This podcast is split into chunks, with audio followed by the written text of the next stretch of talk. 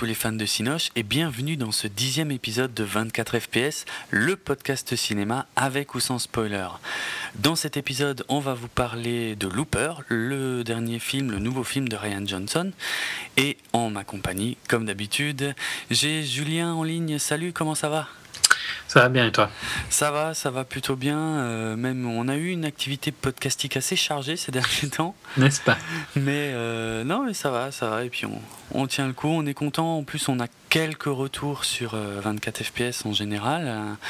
Et enfin, les quelques qu'on a, en tout cas, sont très positifs. Et d'ailleurs, je vais en profiter pour le placer tout de suite, même si je ne sais pas, je ne connais pas encore la mise en ligne, euh, la date de mise en ligne de, Podbox. On vous avait déjà parlé de Podbox dans un épisode précédent. Euh, c'est un podcast sur les podcasts, et il se trouve que toute l'équipe de Bipod a été invitée euh, ben, pour le, c'était quoi, le troisième ou le quatrième Podbox? C'est le troisième. C'est le troisième, ouais. Le troisième podbox, donc euh, Julien et moi, ainsi que Nicolas, euh, que vous connaissez si vous écoutez Télécom, étions invités euh, chez Podbox. Et bah voilà, je vous invite à, vraiment écouter cette émission si vous voulez en savoir un tout petit peu plus sur nous, notre façon de travailler, nos motivations et puis un peu tous les, les podcasts qu'on propose dans le cadre de Bipod. Euh, ce sera intéressant. De toute façon, je le rappellerai peut-être, euh, parce que là, j'ai plus en tête euh, les, les, noms des sites où on peut trouver Podbox, mais parce qu'a priori, ils sont pas encore sur iTunes. mais ils sont sur Podcast France dans tous les cas. Donc. Ouais, tout à, exactement. Voilà, vous pouvez les trouver. C'est probablement le plus facile. Ouais, exactement. Bien vu, bien vu. Donc voilà. Si vous voulez en savoir un peu plus sur nous et puis euh, et vous tenir au courant de l'actualité des podcasts en général, je vous invite vraiment à écouter Podbox et on remercie encore euh, Monsieur Smith et Larnouf pour leur invitation. Ok, on en revient donc à notre film, Looper. Looper. Alors, euh, c'est le troisième film de Ryan Johnson, qui est américain et dont les deux premiers films étaient Brick en 2005, un film, euh, je pourrais dire un film indé, hein, euh, qui a coûté juste 500 000 dollars, donc oui, c'est carrément un film indé, euh, où figurait déjà Joseph Gordon-Levitt, donc le, on pourrait dire l'acteur principal de Looper. Euh, sauf que là, il était beaucoup plus jeune. Alors, je vais pas, je vais pas faire trop long sur Brick, mais en gros, euh, c'est un film assez étrange parce que c'est, c'est une histoire de lycéens en fait, une espèce d'enquête dans, dans, le milieu des lycéens. Sauf que ça reprend tous les codes du film de détective, mais genre du film de détective old school quoi, les films ouais, noirs. quoi. Voilà, tout à fait. Et donc, euh, ouais, c'est le mec qui met les pieds là où il faut pas, euh, qui hésite pas à, tabasser un mec pour avoir des infos, mais qui de temps en temps s'en mange une aussi, qui se laisse embarquer.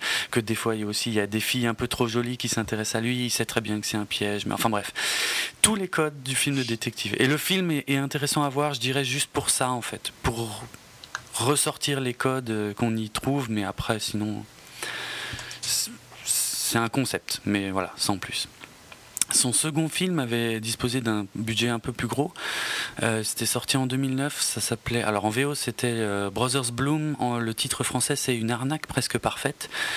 Avec Marc Ruffalo, euh, vous savez, le, le, dernier Hulk dans Avengers. Adrien Brody, que vous avez vu. Allez, je vais citer les deux extrêmes que vous avez vu soit dans Le Pianiste, soit dans Predators. Ouais. Sinon, aussi dans. ah non, je sais plus. Je sais plus le. Ok, moi je te laisse. Bah, il a été dans The Village aussi de Cherry Ah, ok, d'accord. Oui, effectivement, effectivement. Et Rachel Weisz, euh, la belle Rachel Weisz, dont on a déjà parlé hein, dans le cadre du dernier Jason Bourne. Ouais. Euh, bon là c'était une histoire de... Alors oui parce que c'est important en fait tout ça parce qu'il faut savoir que Ryan Johnson écrit les films qu'il réalise en fait. Et donc c'est vraiment lui qui est à la base de l'histoire et euh, c'est intéressant de, de, voir comment il travaille puisque a priori, jusque-là, les films qu'il avait faits, c'était ni des films d'action, ni des films de science-fiction. Et là, a priori, Looper est vendu comme étant un film d'action, science-fiction. Un poil plus compliqué, mais ça, on y reviendra plus tard. Science-fiction, dans tous les cas. Science-fiction, ça c'est clair. Action, action un peu moins. Pas tant que ça, finalement, ouais, c'est vrai. Bon, en tout cas, ouais, les, frères, enfin, les, frères Bloom, une arnaque presque parfaite, euh, sont deux frangins qui montent des arnaques complètement rocambolesques, limite théâtrales en fait. C'est-à-dire, ils trouvent une cible. Et euh, ils montent des plans, ils engagent carrément des acteurs et tout. Ça prend des proportions assez dingues à l'international et tout. Et donc là, le but c'est d'arnaquer Rachel Weisz, mais il y en a un des deux qui tombe amoureux. Euh, d'elle. Et puis, euh, bref, euh, le, film est pas mal, mais hum, ce qui est assez rapidement fatigant, j'ai trouvé, c'est qu'il y, y, a sans cesse des rebondissements et, et le fait, on ne sait jamais si les rebondissements sont prévus ou pas puisqu'ils sont censés écrire vraiment leur scénario, mais ça va très loin, hein, c'est absolument pas crédible d'ailleurs. Et euh, au bout d'un moment, ça s'essouffle parce que le film est assez long. Et je crois qu'il s'était violemment planté en plus quand il était sorti euh, en 2009. Ouais. Donc voilà, on en arrive à Looper, euh, son nouveau film avec ben, une, deux grosses stars, je dirais, hein. une euh, déjà bien établie et une autre euh, très montante. Très montante, Puisqu'on a Bruce Willis, euh, qui est clairement, je pense, celui qui a quand même dû aider quelque part le film à se faire et à se vendre. Et en tout cas, qui doit aider au fait. Qui doit aider au marketing. Au marketing, oui, voilà, exactement. Et, et Joseph Gordon-Levitt, qu'on a vu, euh, bah, qu'on a pas mal vu, enfin qu'on voit de plus en plus, je trouve. Hein. Bah oui, puis qui est quand même a été mis en avant méchamment avec euh, avec euh, Dark Knight Rises. Dark Knight Rises, et puis dans Inception, il était déjà bien présent, donc c'est. Ouais, mais bon, je pense que le fait qu'il soit, bon, je vais encore faire. De toute façon, j'aime bien te faire des spoils sur Dark Knight, hein, j'ai l'impression.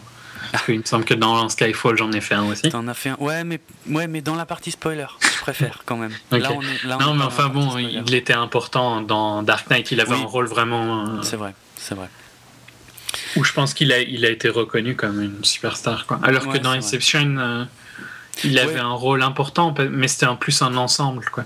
Oui, oui c'est vrai que c'est un ensemble d'acteurs et je sais pas si les gens ont vraiment retenu son nom. Euh... Ouais, non, c'est vrai. Mm, mm. Sinon, bah, il a fait quelques films avant. Moi, c'est un acteur que j'aime beaucoup. Ouais. Bah, j'ai une grande sympathie. En fait, finalement, j'avais l'impression d'avoir vu plusieurs films avec lui, finalement pas tant que ça. Et euh, mais je l'ai trouvé immensément sympathique euh, dès Inception. Euh, bon, Dark Knight, c'est un peu différent, mais on va pas refaire le débat sur Dark Knight, pas aujourd'hui en tout cas. Mais ouais, beaucoup de sympathie pour cet acteur. Sinon, euh, dans les seconds rôles, ça on y reviendra, mais euh, il y, a Jeff Daniels qui est plus ou moins connu aussi. Bon, pour moi, il reste associé à Dumb and Dumber. Hein.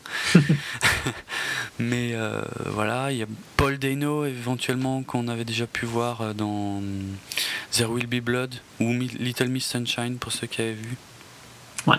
Ou Cowboys vs Aliens, mais honnêtement, jusqu'à il y a 5 minutes, je me souvenais pas qu'il avait joué là-dedans.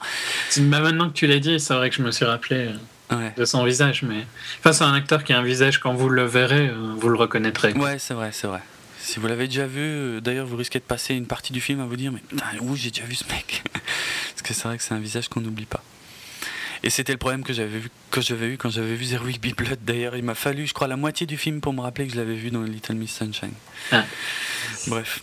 Des rôles très différents, par contre. Ah, clairement, clairement, c'est vrai. Ça, ça c'est vrai le, premier rôle féminin, tu. Oui, en fait, non, j'avais tendance à le zapper parce que je la connaissais pas. Je connaissais son nom, mais en fait, j'avais jamais rien vu avec elle. Donc, Emily Blunt, effectivement. Ah, t'avais pas vu euh, Adjustment Bureau? Non. Non, d'ailleurs, c'est une faute. Il faudrait que je le voie. Et alors, Laisse-moi juste le temps de retrouver le titre français de The Adjustment Bureau. Je crois que c'était L'Agence. Ouais, c'est ça, L'Agence. C'était un film avec Matt Damon qui était inspiré d'une nouvelle de Philippe Cadic. Que j'ai raté, qui avait, qui avait des retours assez mitigés, il me semble. Euh, oui, enfin, c'était pas mal. Sinon, cette année, elle était dans The Five Year Engagement avec euh, Jason Segel. Alors, ça, ça me dit rien. Jason Segel, c'est un des acteurs de I Met Your Mother. Oui, c'est vrai. Oui, c'est vrai, c'est vrai.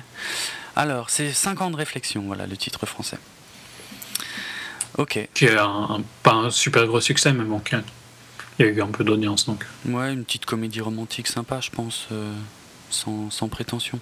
Ouais. Ok. Euh, oui, effectivement, j'ai failli oublier de parler d'elle, en tout cas, parce qu'elle est. En fait, elle n'était pas du tout présente dans les trailers, je crois, ou, très peu. Hein. Non, plus, enfin, c'est assez loin dans le film. Ouais, ouais. Alors que son nom est pourtant bien présent sur l'affiche parmi les trois grosses stars. Donc voilà, c'est pas c'est pas un spoiler non plus. Hein. Non, On fait attention.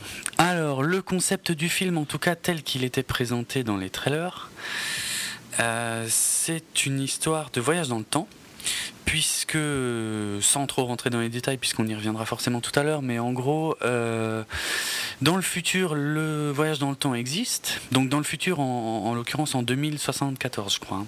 Ouais. Puisque le présent, là, se passe en 2044 et le, futur est en 2074. Donc pour se débarrasser des gens dans le futur, en fait, les, gangs ou les, malfrats les renvoient dans le passé et euh, ils se font désinguer dans le passé par des petits gars qui s'appellent des loopers. Et donc c'est le rôle de Joseph Gordon-Levitt qui s'appelle Joe, qui attend, on lui donne rendez-vous à un endroit bien précis, le mec apparaît, il le désingue, il encaisse le fric et voilà. Et il vit bien et voilà. Ouais, c'est un boulot, euh, c'est du jour le jour, enfin c'est c'est un boulot commun quoi. C'est un Ouais, c'est clair que c'est pas. Il y a une bah, routine, quoi. Il y a une routine qui est établie assez vite dans le film. Ouais, c'est vrai, c'est vrai. Et tout ça dérape le jour où euh, ben, c'est lui-même qui euh, arrive du futur et il hésite avant de le tuer et ben, du coup il le tue pas. Et voilà. Et du coup, bon ben, il y a, y a, le vieux Joe qui est dans le présent et bon ben, on sait pas trop pourquoi. Et il y a le jeune Joe qui est dans une mer de noir parce que s'il le tue pas, ben, c'est lui qui va se faire tuer. Voilà. C'est le pitch, quoi. C'est un peu spécial euh, comme, euh, comme scénario. D'ailleurs, on peut dire que c'est un peu son, son style, c'est de faire des films très différents, parce que ah Brick, c'est très différent de Brothers Bloom. Ah, totalement, euh, totalement. celui-ci est très différent des deux. Totalement. Et s'il y a un truc, par contre, que je peux reconnaître à, ces trois films, du coup, c'est que c'est des, des scénars assez tordus. Ouais, et, originaux, quoi. Et originaux, complètement originaux, et qui se dévoilent sans arrêt tout au long du film jusqu'au bout, quoi. Ouais. Il va être assez dur de parler sans spoiler. Ouais, là, on va être court sur la partie sans spoiler, de toute façon, je pense. Donc, euh, bah, je sais pas, je te propose de, passer tout de suite à ton avis. Hein, notre avis.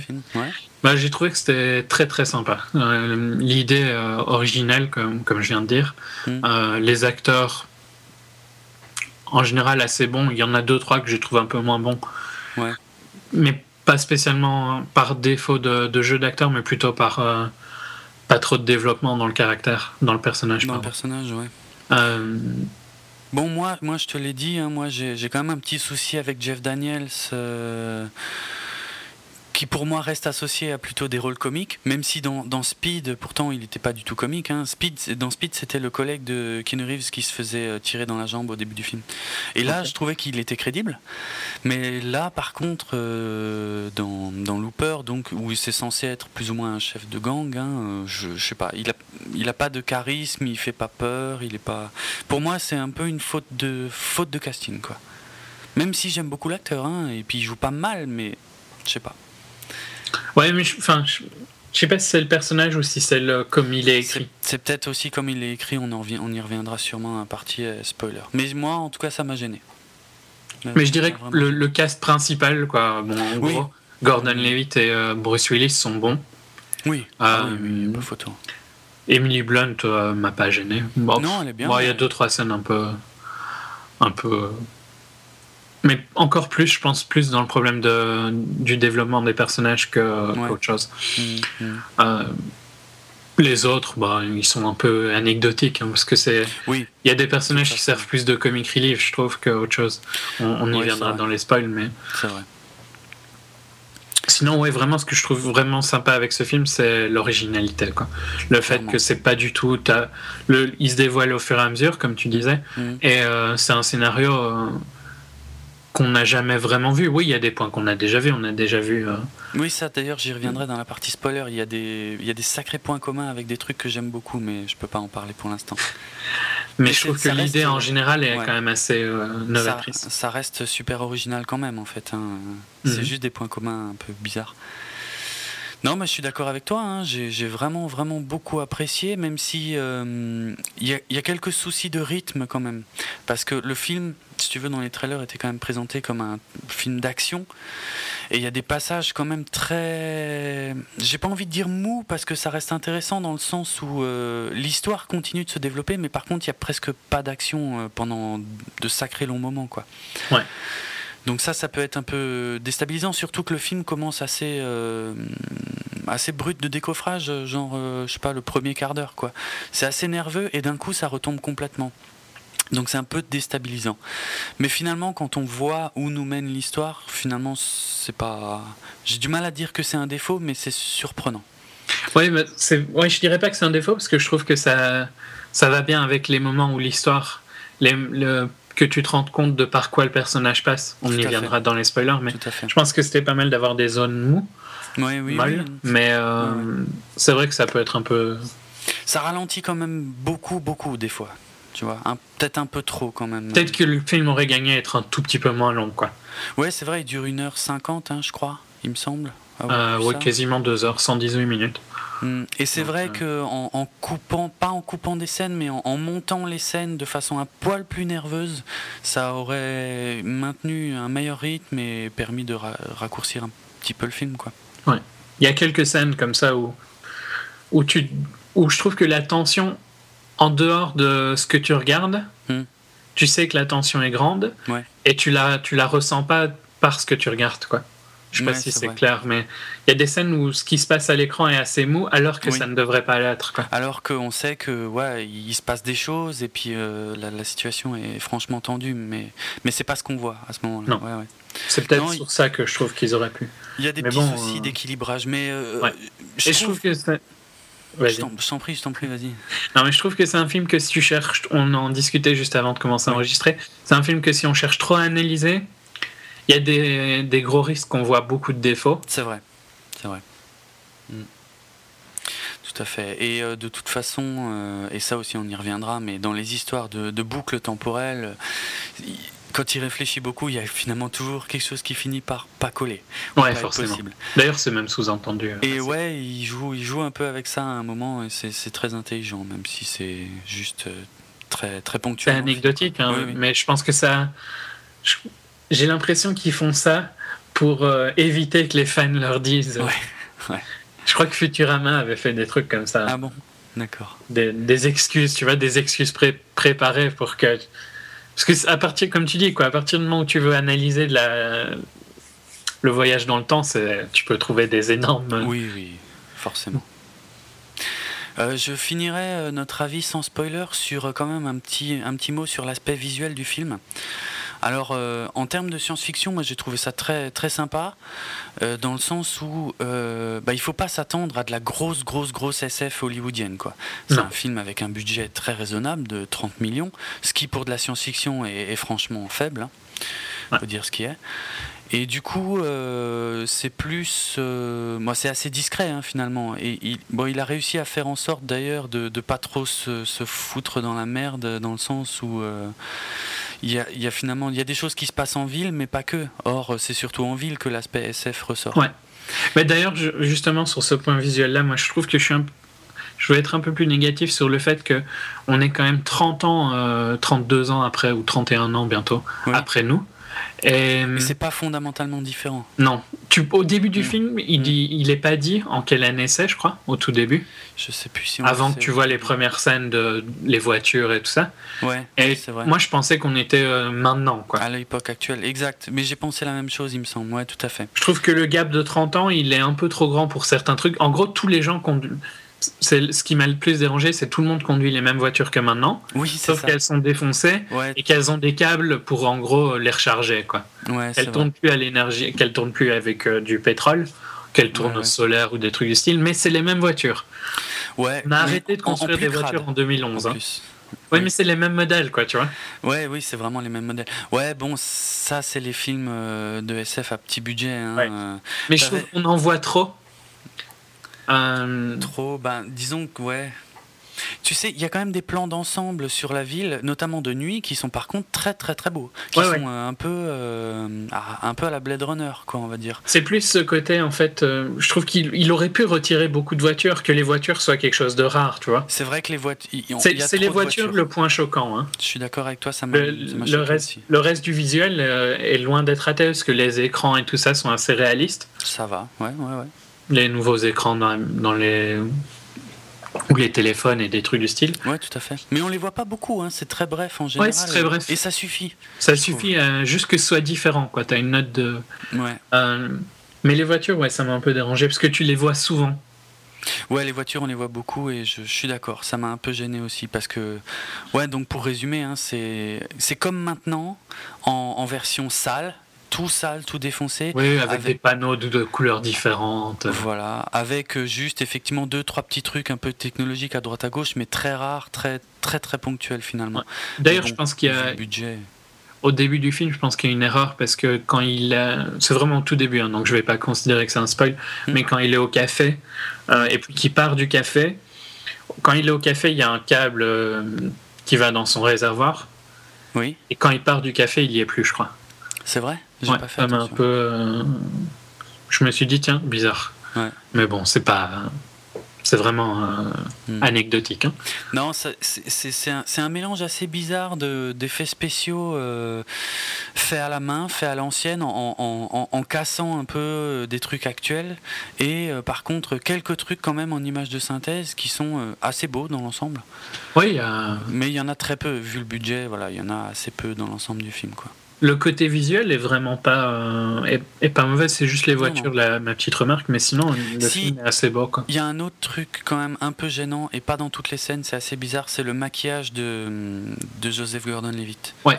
Son nez en, en particulier. Ouais parce qu'ils lui ont ils ont changé le nez pour qu'il ait le même nez que Bruce, Willis. et ses lèvres ses lèvres m'ont un peu dérangé et ses lèvres sont bizarres aussi ouais ouais. Et ses sourcils enfin il y a quelque chose dans, dans certaines scènes on voit qu'il est maquillé à fond en fait. Alors que dans d'autres scènes ça se voit pas tellement ça dépend vraiment de l'éclairage, quoi. Et des fois, c'est un peu gênant, ça te sort un tout petit peu du film, quoi. Par contre, euh, il gère assez bien la voix. Alors bon, toi tu l'as vu en VO, moi je l'ai vu ah en oui, VF. Vrai. En VF c'est plus facile parce que en fait, euh, mais j'ai été assez attentif à ça. En fait c'est le doubleur de Bruce Willis qui double Joseph Gordon-Levitt, mais qui change légèrement sa voix. Mm. Et c'est très bien fait, ça passe super bien. On, on, croit totalement que c'est le jeune, enfin la version jeune de la, voix et la version vieille. Mais là, je dirais que c'est encore mieux réussi parce que. Bah là, du coup, c'est Joseph Gordon-Levitt qui imite un peu la voix, du coup, je pense. Voilà. Ouais, et c'est pas mal fait. Par contre, justement, je vais faire une critique sur la VO. Je trouve que la voix de Bruce Willis est plus sympa en VF qu'en VO. Ah, c'est un des super rares acteurs où je dirais ça. Hein. Ouais. Mais la voix du doubleur de Bruce Willis est excellente. Ouais, ouais, non, elle a nettement plus de grain euh, en, ouais. en Elle est, il a vraiment euh, du je sais pas, il a quelque chose quoi. Ah non, c'est clair. Des intonations, c'est vraiment vraiment super sympa. Et là, dans, dans c'est choquant quoi. Oui, c'est vrai. Dans les VF du film, euh, en tout cas de Looper, c'est vraiment bien géré. Et juste, euh, tiens, soit dit en passant, moi je me suis jamais remis que bah, que ce soit pas le même doubleur justement pour Bruce Willis dans euh, dans le cinquième élément. Ça, ça, me fait chier. Je sais qu'il y a, a peut-être d'autres choses à dire sur le cinquième élément, mais je tenais à dire que j'ai toujours un problème avec ça. Ça fait longtemps, donc. Euh. Ouais. Bon, après, moi, je, je, je, vais quand même voir en VO. Je vais quand même voir en VO, même s'il y a Bruce Willis. Je trouve que c'est un des rares doubleurs où je peux comprendre une affinité avec le, hmm. la version française. C'est clair. Alors, son doubleur français se nomme Patrick Poivet. Voilà, c'était donc le, le, classique, on va dire, hein, celui qui l'a mhm. le plus doublé. Quasiment qu'il l'a doublé dans presque tout, d'ailleurs, hein, sauf, sauf, le cinquième élément et Une vie à deux. Mais c'est vraiment une, je trouve qu'il c'est peut-être parce que j'ai grandi aussi en, le voyant, tu vois, Bruce Willis en action star, et euh, sa voix en VO euh, va pas du tout avec ce rôle. Mais Ouais. Ok. Bon, je pense qu'on a fait le tour des petits défauts. Certains, de façon, on y reviendra de façon plus développée. Donc, euh, d'ailleurs, je me rends compte qu'on n'a pas expliqué, mais bon, je, ah, j'imagine que vous connaissez peut-être déjà le concept du podcast, puisqu'on vient de terminer la partie sans spoiler, puisque voici venir le signal sonore. Et on attaque maintenant la partie avec spoiler. Donc si vous n'avez pas encore vu le film, vous l'aurez compris, on vous conseille quand même plutôt d'aller le voir, quoi. C'est largement, moi je dirais. Ouais, c'est euh, c'est pas forcément ce à quoi vous vous attendez. Non. on va pas vous le cacher, mais mais ça vaut le coup, je pense. Et puis la démarche, quand même, la démarche originale mérite d'être euh, d'être soutenue, quoi. Ouais, y a quelques... les films, hein, les petits films indépendants. Enfin, il est pas si petit celui-ci, hein, mais non. Euh, la SF, quand c'est bien fait et que c'est indépendant, ça peut vraiment être excellent. Ouais, c'est clair. Je vais utiliser Moon comme exemple. Tout à fait, très bon exemple. qui est pour moi le meilleur film SF indé euh, de ces dernières années. Il y, en, a un autre que j'ai beaucoup aimé aussi, que tu m'avais conseillé. Euh... c'est avec. Euh, oui, avec Jake Gyllenhaal Non? Euh, non, c'est pas Parce que c'est le même réalisateur, c'est Duncan ouais, qui a fait Il est très sympa avec Jack Gyllenhaal, il est moins bien que Moon, mais, mais non, c'est un beaucoup plus indé où c'est un groupe qui, euh, qui voyage à travers les US euh, pour aller en Amérique du Sud. Ah oui, euh, Monsters. Ouais, Monsters. Monsters. Très bien aussi, à fond, ouais, super film de SF fauché. Ouais, ben, mais euh, avec des bons acteurs et tout ça. et quand c'est bon, ces films-là, c'est vraiment très bon. Hein. Ouais, c'est clair. Et bon, même si euh, Looper, justement, je le, je le comparerais plus au deuxième film de Duncan Jones. Ouais, le nom m'échappe aussi, hein. j'arrive pas. Euh, c'était la, le, la, time, time non, c'était pas ça. Source code, source code, Le code source. Parce que c'est plus le même genre de budget, je pense. Oui, carrément. plus avec des, des A-listers, quoi. Mhm. Euh, et pour moi, ils ont un peu. C'est avant d'être des, des, tout gros blockbusters, quoi. C'est juste le niveau avant. et, euh, mais c'est d'un niveau où ils doivent être originaux pour. Clairement, clairement. C'est ce qu'avait complètement foiré d'ailleurs euh, Time Out euh, un peu plus tôt cette année. Je sais pas si tu vois de quel film je parle. C'était avec, euh, avec Justin Timberlake. Ah, comment c'était? Parce qu'en VO, en plus, c'était pas le même titre. Time Out, c'est le titre français, mais qui en fait n'est pas le vrai titre anglais. Euh, le film d'Andrew Nicole, voilà, qui avait déjà réalisé euh, Bienvenue à Gataka. Tu sais, c'est les gens qui avaient un compteur sur le bras. Euh, ah oui, ouais, je vois. Ils gagnaient, ils gagnaient, ils gagnaient pas d'argent, ils gagnaient du temps en fait. Oui, oui, ils payaient avec le temps. Et ils payaient avec du temps. Et bah, le film, le concept était vraiment génial, était assez fauché aussi hein, visuellement. Donc c'est In Time en... In Time en VO, voilà. Merci. Euh, mais par contre, le, concept malheureusement s'essoufflait au bout de, je dirais, une petite demi-heure de film, et après c'était finalement pas plus très intéressant, quoi. Ouais. Bon, je, blâmerais peut-être un peu plus les acteurs. Ah, peut-être aussi, oui. Mais Gataka aussi, c'est un film de SF que j'ai beaucoup aimé. Il y a exceptionnel, exceptionnel Gataka. Et Qui a aussi une, euh, complètement une, une approche différente. Quoi. Ouais, tout à fait. Donc voilà, vous l'aurez compris, euh, c'est un bon petit film de SF, ça vaut vraiment le coup. C'est original et ça mérite d'être vu et d'être euh, loué pour ça, en tout cas. Euh, je disais loué, pas dans le sens au, loueur de DVD. Hein. Mais voilà, très sympa, pas de l'action pure, une approche différente. donc d'ailleurs, quand j'y pense, c'est c'est un peu comme Skyfall quelque part. Hein. Finalement, ce qui est, ce qui m'a le plus intéressé dans ce film, c'est sa différence et son originalité. Et ça fait du bien. C'est rafraîchissant. Ouais. Bah oui, enfin très très sympa. Hein, voilà. Allez, on passe pour de bon à la partie spoiler et on attaque donc au début du film. Donc, euh, ben, Je crois que ça ouvre sur une scène de, de meurtre, non? Il me semble, ouais, ouais, ça commence tout de suite avec ça. Un contrat, quoi. Puisqu'on a la, voix off en fait de, Joe, euh, le jeune Joe, Joseph Gordon-Levitt, qui nous explique en fait toute la situation, hein, qui nous explique que voilà que euh, c'est difficile de, se débarrasser d'un corps dans le futur, donc il les renvoie dans le passé, et puis lui, euh, il les tue, il empoche ses lingots d'argent. Voilà. Et donc ils disent aussi oui que le ça a été inventé, mais ça a tout de suite été banni et il n'y a que des organisations criminelles qui l'utilisent. Qui l'utilisent, exact, exact. Et du coup, il vit, euh, il vit bien, mais euh, bon, il est quand même pas tout à fait euh, dans la, dans la loi, quoi, je veux dire. Non, mais ça a l'air quand même relativement accepté. Enfin, c'est un peu. C'est connu, ouais, en fait. C'est pas, ça a pas l'air d'être recherché. D'ailleurs, il n'est pas question de flic, hein, je sais pas si tu as remarqué. Non, à aucun moment il parle de flic. Non, hein, il n'y a pas de police, il n'y a rien. Et, c'est un gros foutoir dans les rues, justement, on voit les gens qui, qui se tirent dessus à un moment, qui euh, c'est assez dégueulasse partout. C'est euh, oui, apparemment il n'y a pas de police. Non, bizarre. c'est ouais, ben, ouais, on dirait que c'est contrôlé par de, la mafia, quoi, qui contrôle certaines parties de la vie. C'est ça. Mais, ça rentre pas trop dans les détails et puis non. Euh, c'est pas plus mal parce que c'est le meilleur moyen de se planter que d'essayer de, raconter trop de trucs. Mais je trouve que c'est d'ailleurs à peu près dans tout le film un peu ce fait, ce feeling que on te laisse très très fort dans la spéculation quoi. Oui, c'est-à-dire qu'on se concentre vraiment sur l'histoire et tout le reste on te l'explique pas et mais finalement ça passe parce que t'as pas besoin de le savoir, ça fonctionne. Ouais.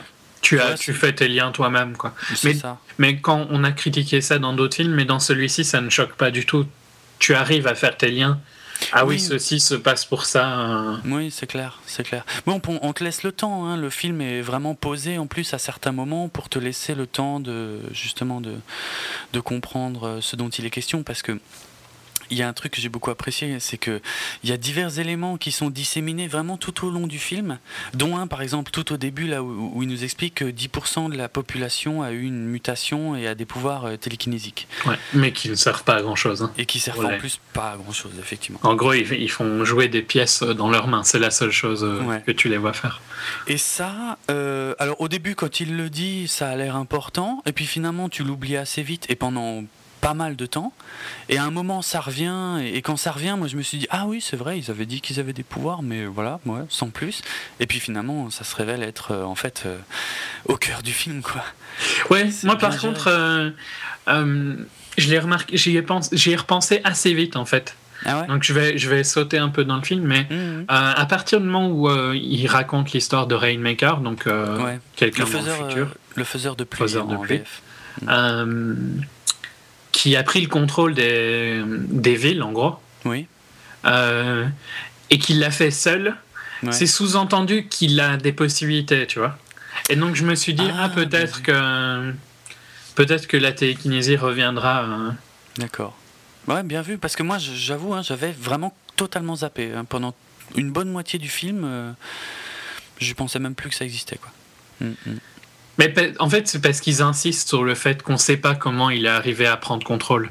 C'est vrai, mais c'est vrai en fait. Hein. C'est pour ça que j'y ai repensé à ce moment-là. De toute façon, c'est ce que je disais. Il y a des tas de petits éléments qui sont disséminés pendant le film. Il y en a. Euh, forcément quelques-uns que tu zappes euh, au passage et, en fait il y a quasiment rien d'inutile euh, en fait non, qui est dit ou qui est montré enfin si il y a quand même des petites scènes qui, qui je trouve euh, il y a des scènes qui servent à rien mais je parle dans ce qu'on te raconte dans l'histoire il y a presque rien d'inutile.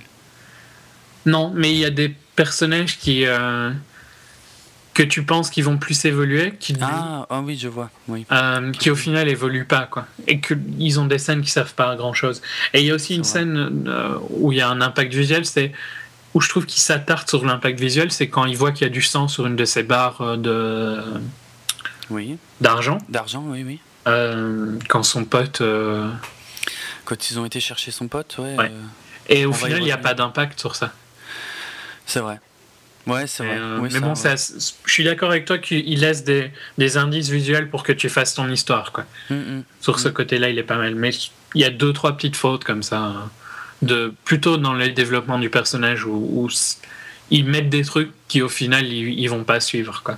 Bah on va revenir à Kid Blue dans un instant puisqu'on va expliquer que après cette introduction qui est très qui est très rapide, très frénétique. Hein, ça passe. Euh, on, nous montre déjà une, euh, une fois quand il tue quelqu'un, euh, presque en plus ou moins en temps réel, et après on le revoit deux trois fois, mais très rapidement on le voit vivre sa vie. Pour vraiment montrer la routine. il va boire son café, avec, il parle français avec la serveuse.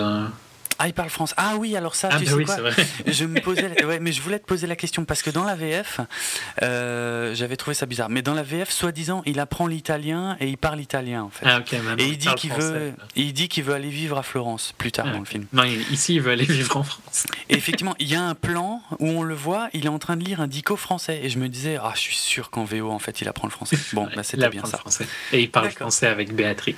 D'accord, ok. Ouais, c'est vrai que j'ai pas pensé que s'il apprenait le français dans un film où il parle français, ça passerait pas bien. et, oui, tout à fait. Bon, ils ont changé. Ça va, c'est pas choquant, sauf comme dit, il y a une scène où on le voit lire un dico français. Euh, c'est, ça dure deux secondes, hein, le plan sur la page, mais. Ils auraient eu plus de problèmes si jamais il avait pas, s'il avait été en France, par contre. Ah ouais, là, là, ouais, là, ils les auraient pas pu changer le truc. C'est vrai, ils ont eu du bol sur ce coup-là. Euh, mais oui, c'est assez frénétique tout le début. voilà, très rapide. Le début est vraiment très rapide. Il nous met, il nous met dans l'action. Il nous met, euh, c'est très nerveux comme montage, comme euh, ouais, vraiment pas mal. Et on voit un peu sa vie, quoi. Il va faire la fête. Enfin, ils vivent. Mhm. Ils vivent comme des, des jeunes criminels, quoi. C'est un peu ça, c'est clair, c'est clair. Et puis assez vite, alors, on, on entre plus dans l'histoire où on comprend que. On nous explique le, le, les boucles bouclées, en fait, assez rapidement. C'est-à-dire qu'on voit qu'il y a un gars qui est convoqué un jour, et puis euh, là, il nous explique qu'en fait, euh, à un moment, ben, dans le futur, il décide de se débarrasser des, des loopers eux-mêmes, et donc il les renvoie dans le passé, et puis. Euh, ben, normalement, le looper le tue, enfin, tue euh, sa version plus âgée de lui-même, mais sans savoir que c'est lui, et il le sait juste parce que c'est des lingots d'or à la place des lingots d'argent. Et là, il sait à partir de là qu'il est, il est bouclé et il a plus que 30 ans à vivre. Voilà. Ouais. Et donc, euh, ouais. Mais a priori, à partir de là, il peut, il peut se retirer, si j'ai bien compris, en fait, parce que ça, c'est pas très très clair. Il y en a, je sais pas s'il y en a qui. Il continue à bosser après ça ou Non, c'est en, en, gros un payday, quoi. Hein. Tu, tu t'arrêtes de bosser, quoi, c'est ta retraite. Et puis, ouais, tu peux, voilà, tu profites de tes 30 ans qui te restent. Voilà. Donc ça, il nous explique que c'est assez important. Ouais. Et c'est là qu'on ben, qu'on voit. On l'avait déjà vu brièvement avant, donc le personnage interprété par Paul Dano. Alors je me souviens plus de son nom, évidemment. Seth. Euh, c'est Seth, oui, oui, Seth. Voilà, son pote Seth, justement, euh, qui, euh, ben, qui est dans la merde puisqu'il vient le voir euh, et il lui explique que ben il s'est retrouvé face à lui-même. Il s'est reconnu parce qu'il chantait une chanson, une berceuse de quand il était gosse. Mhm. Et, euh, et, il s'est pas tué. Et du coup, il est dans la merde parce qu'il est recherché. Et, et puis lui-même peut être tué, quoi. Ouais. La version bon, vieille. ce qui va lui arriver est encore plus dur, hein, mais. Ouais, c'est net c'est net. Et donc c'est là qu'on va faire la connaissance, puisque euh, Joe le cache chez lui euh, assez rapidement. Bon, ça l'emmerde apparemment, mais il le cache quand même. Mhm. et, euh, et, puis il est convoqué chez le boss, donc hey, ben, Enfin, c'est à ce moment, avant de passer à ça, c'est aussi lui qui lui parle du Rainmaker en premier, je crois. C'est vrai, mais tu sais que j'ai pas du tout fait attention à ce moment-là. Enfin, ça m'a pas. J'ai pas eu l'impression à ce moment-là que c'était quelque chose d'important du film, donc euh, j'avais oublié qu'il lui en parlait à ce moment-là, pour être franc. Parce qu'il lui dit en gros que euh, le Rainmaker est en train de fermer tous les loops, quoi. Oui, en train de boucler toutes les boucles, effectivement, ouais, c'est vrai. Oui, ça c'est vrai qu'il lui dit, oui, oui, oui. Et puis j'avais pas, mais j'avais pas relevé le, le fait qu'il mentionne déjà le faiseur de pluie à ce moment-là. Bon, en tout cas, Joe se fait convoquer puisque les autres se doutent bien qu'il euh, cache son pote Seth. Donc là, c'est l'occasion de faire la connaissance. Bon, ça, on en a déjà parlé avec euh, le personnage de, Jeff Daniels qui. Euh, moi, je le trouve trop faible, mais il y a peut-être d'autres raisons, puisqu'on apprend en fait que c'est un mec qui vient du futur. Ouais, pour, gérer les loopers, pour gérer les loopers dans le présent. Mais et, euh, d'après toi, c'est peut-être là en fait qu'est la faiblesse je sais, Je sais pas, je sais pas. C'est jamais expliqué de. Hmm. Est-ce que c'est une promotion ou est-ce que c'est euh, une punition Une punition. et tu pourrais le prendre des deux côtés. Hein. Vrai, euh, tu peux le voir comme une promotion dans le sens ils ont confiance en lui pour lui donner une responsabilité. Ou est-ce que c'est tellement peu important qu'ils ont envoyé le débile qui faisait chier quoi. C'est vrai, c'est vrai. Parce que de toute façon, il semble que le ce que la plupart des gens craignent le plus, c'est ce qui vient du futur, pas tellement ce qui est dans le présent, a priori. Hein. Donc, ouais, euh, ouais. Ça pourrait ouais, je trouve qu'il oui, il fait pas euh, boss de mafia vraiment qui ah fait super peur. Quoi. Non, grave, carrément pas. Il est respecté, mais sans être méchant. quoi. C'est vrai. Bon, c'est un peu bizarre comme approche, pourquoi pas. C'est vrai qu'il y a un truc qui est très malin, c'est quand il a ce, donc ce fameux dialogue avec Joe, où il lui dit Je sais que tu caches ton pote, et il lui dit Voilà, on va pas, on va pas te torturer, on va pas te taper, je vais juste parler avec toi quelques instants, et à la fin, euh, tu vas me livrer ton pote. Ouais. Et, effectivement, c'est ce qui se passe. Ouais quelque part. Donc, en gros, il lui dit euh, c'est soit la moitié de ton argent, soit euh, ton pote. Ouais, on sait que tu as mis plein de fric de côté, donc voilà, on te pique tout ton pognon. Enfin, la Ce qui est d'ailleurs euh, établi assez vite dans le film parce que il, ne rend que deux barres d'argent, alors que hmm. son pote derrière lui, enfin un collègue, on va dire, derrière lui, en donne quatre. C'est vrai. Je pense que c'est établi du fait que comme ça. Enfin, de toute façon, on le voit avant qu'il soit chez, chez lui. On voit, c'est là où il a caché Seth. Ouais, ouais, tout à fait. Mais là, à ce moment-là, on fait aussi la connaissance de Kid Blue, un personnage on qui fait la connaissance un peu, un peu avant. avant. Juste avant, oui, juste avant qu'il discute avec Abe, effectivement. Et moi, je trouve que c'est le, personnage qui m'a posé problème dans le film. Ouais, parce qu'il est censé être important. Ouais, je sais pas comment dire. Il est, il est arrogant. Ouais, c'est un jeune. en même temps, il est débile, quoi. C'est un looper arrogant, mais un peu con. Enfin, je sais pas si c'est un. Non, c'est pas un looper. Non, non, pardon. C'est un Gatman. D'ailleurs, on fait la connaissance des Gatmen. Oui, c'est ça. Ils sont un peu genre. Euh, les, hommes de main. Hein. Les hommes de main de la mafia, quoi. Mm. Les, les porte-flingues en, en VF dans le film. Effectivement, oui, oui, Kid Blue, c'est peut-être, je sais pas si c'est le chef des, des porte-flingues. Bon, peut-être. non, parce que je trouve qu'il n'est pas pris au sérieux. D'ailleurs, tu te demandes même pourquoi il est toujours là. Tu as l'impression que c'est peut-être le fils de Abe, mais ça l'est pas. Non.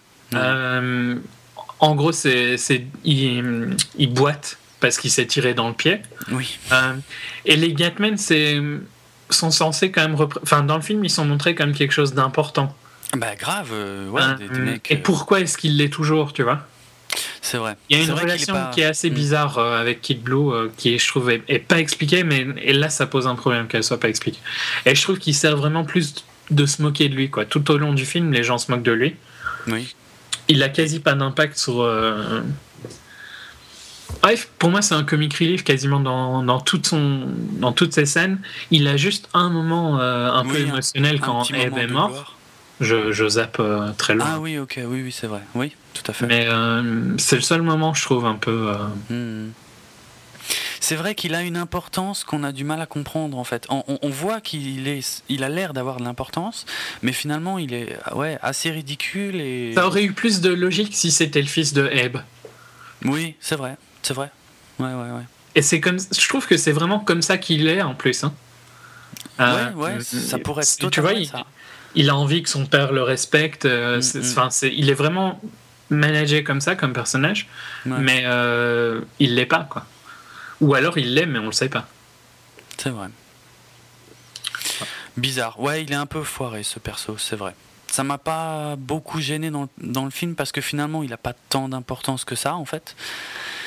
Non. Mais, mais c'est vrai qu'il est introduit comme étant important et il n'est pas tant que ça. Bizarre. En tout cas. Mais je dirais, il n'est pas spécialement introduit comme étant important, mais il a un rôle qui est censé être important. Bah, il a l'air de l'être. Je veux dire, euh, avant qu'on voit Abe pour la première fois, euh, je veux dire, il se la joue quand même comme étant. Il se la joue, euh, mais Joe se fout de sa gueule. C'est vrai que. Et vu qu'il se, plante attiré dans le sol quand mm. Abe ouvre la porte. Ouais. Déjà, ils ont cassé le perso, quoi. Ouais, complètement. Ah ouais, là tout de suite, c'est vrai. Donc, c'est assez bizarre. Bon, en tout cas, on y reviendra peut-être à lui un peu plus tard, mais en attendant, euh, bah, Joe finit par livrer son pote, hein, comme euh, l'avait prévu Abe. Et euh, là, on voit le, vieux Seth qui, lui, est toujours en vadrouille.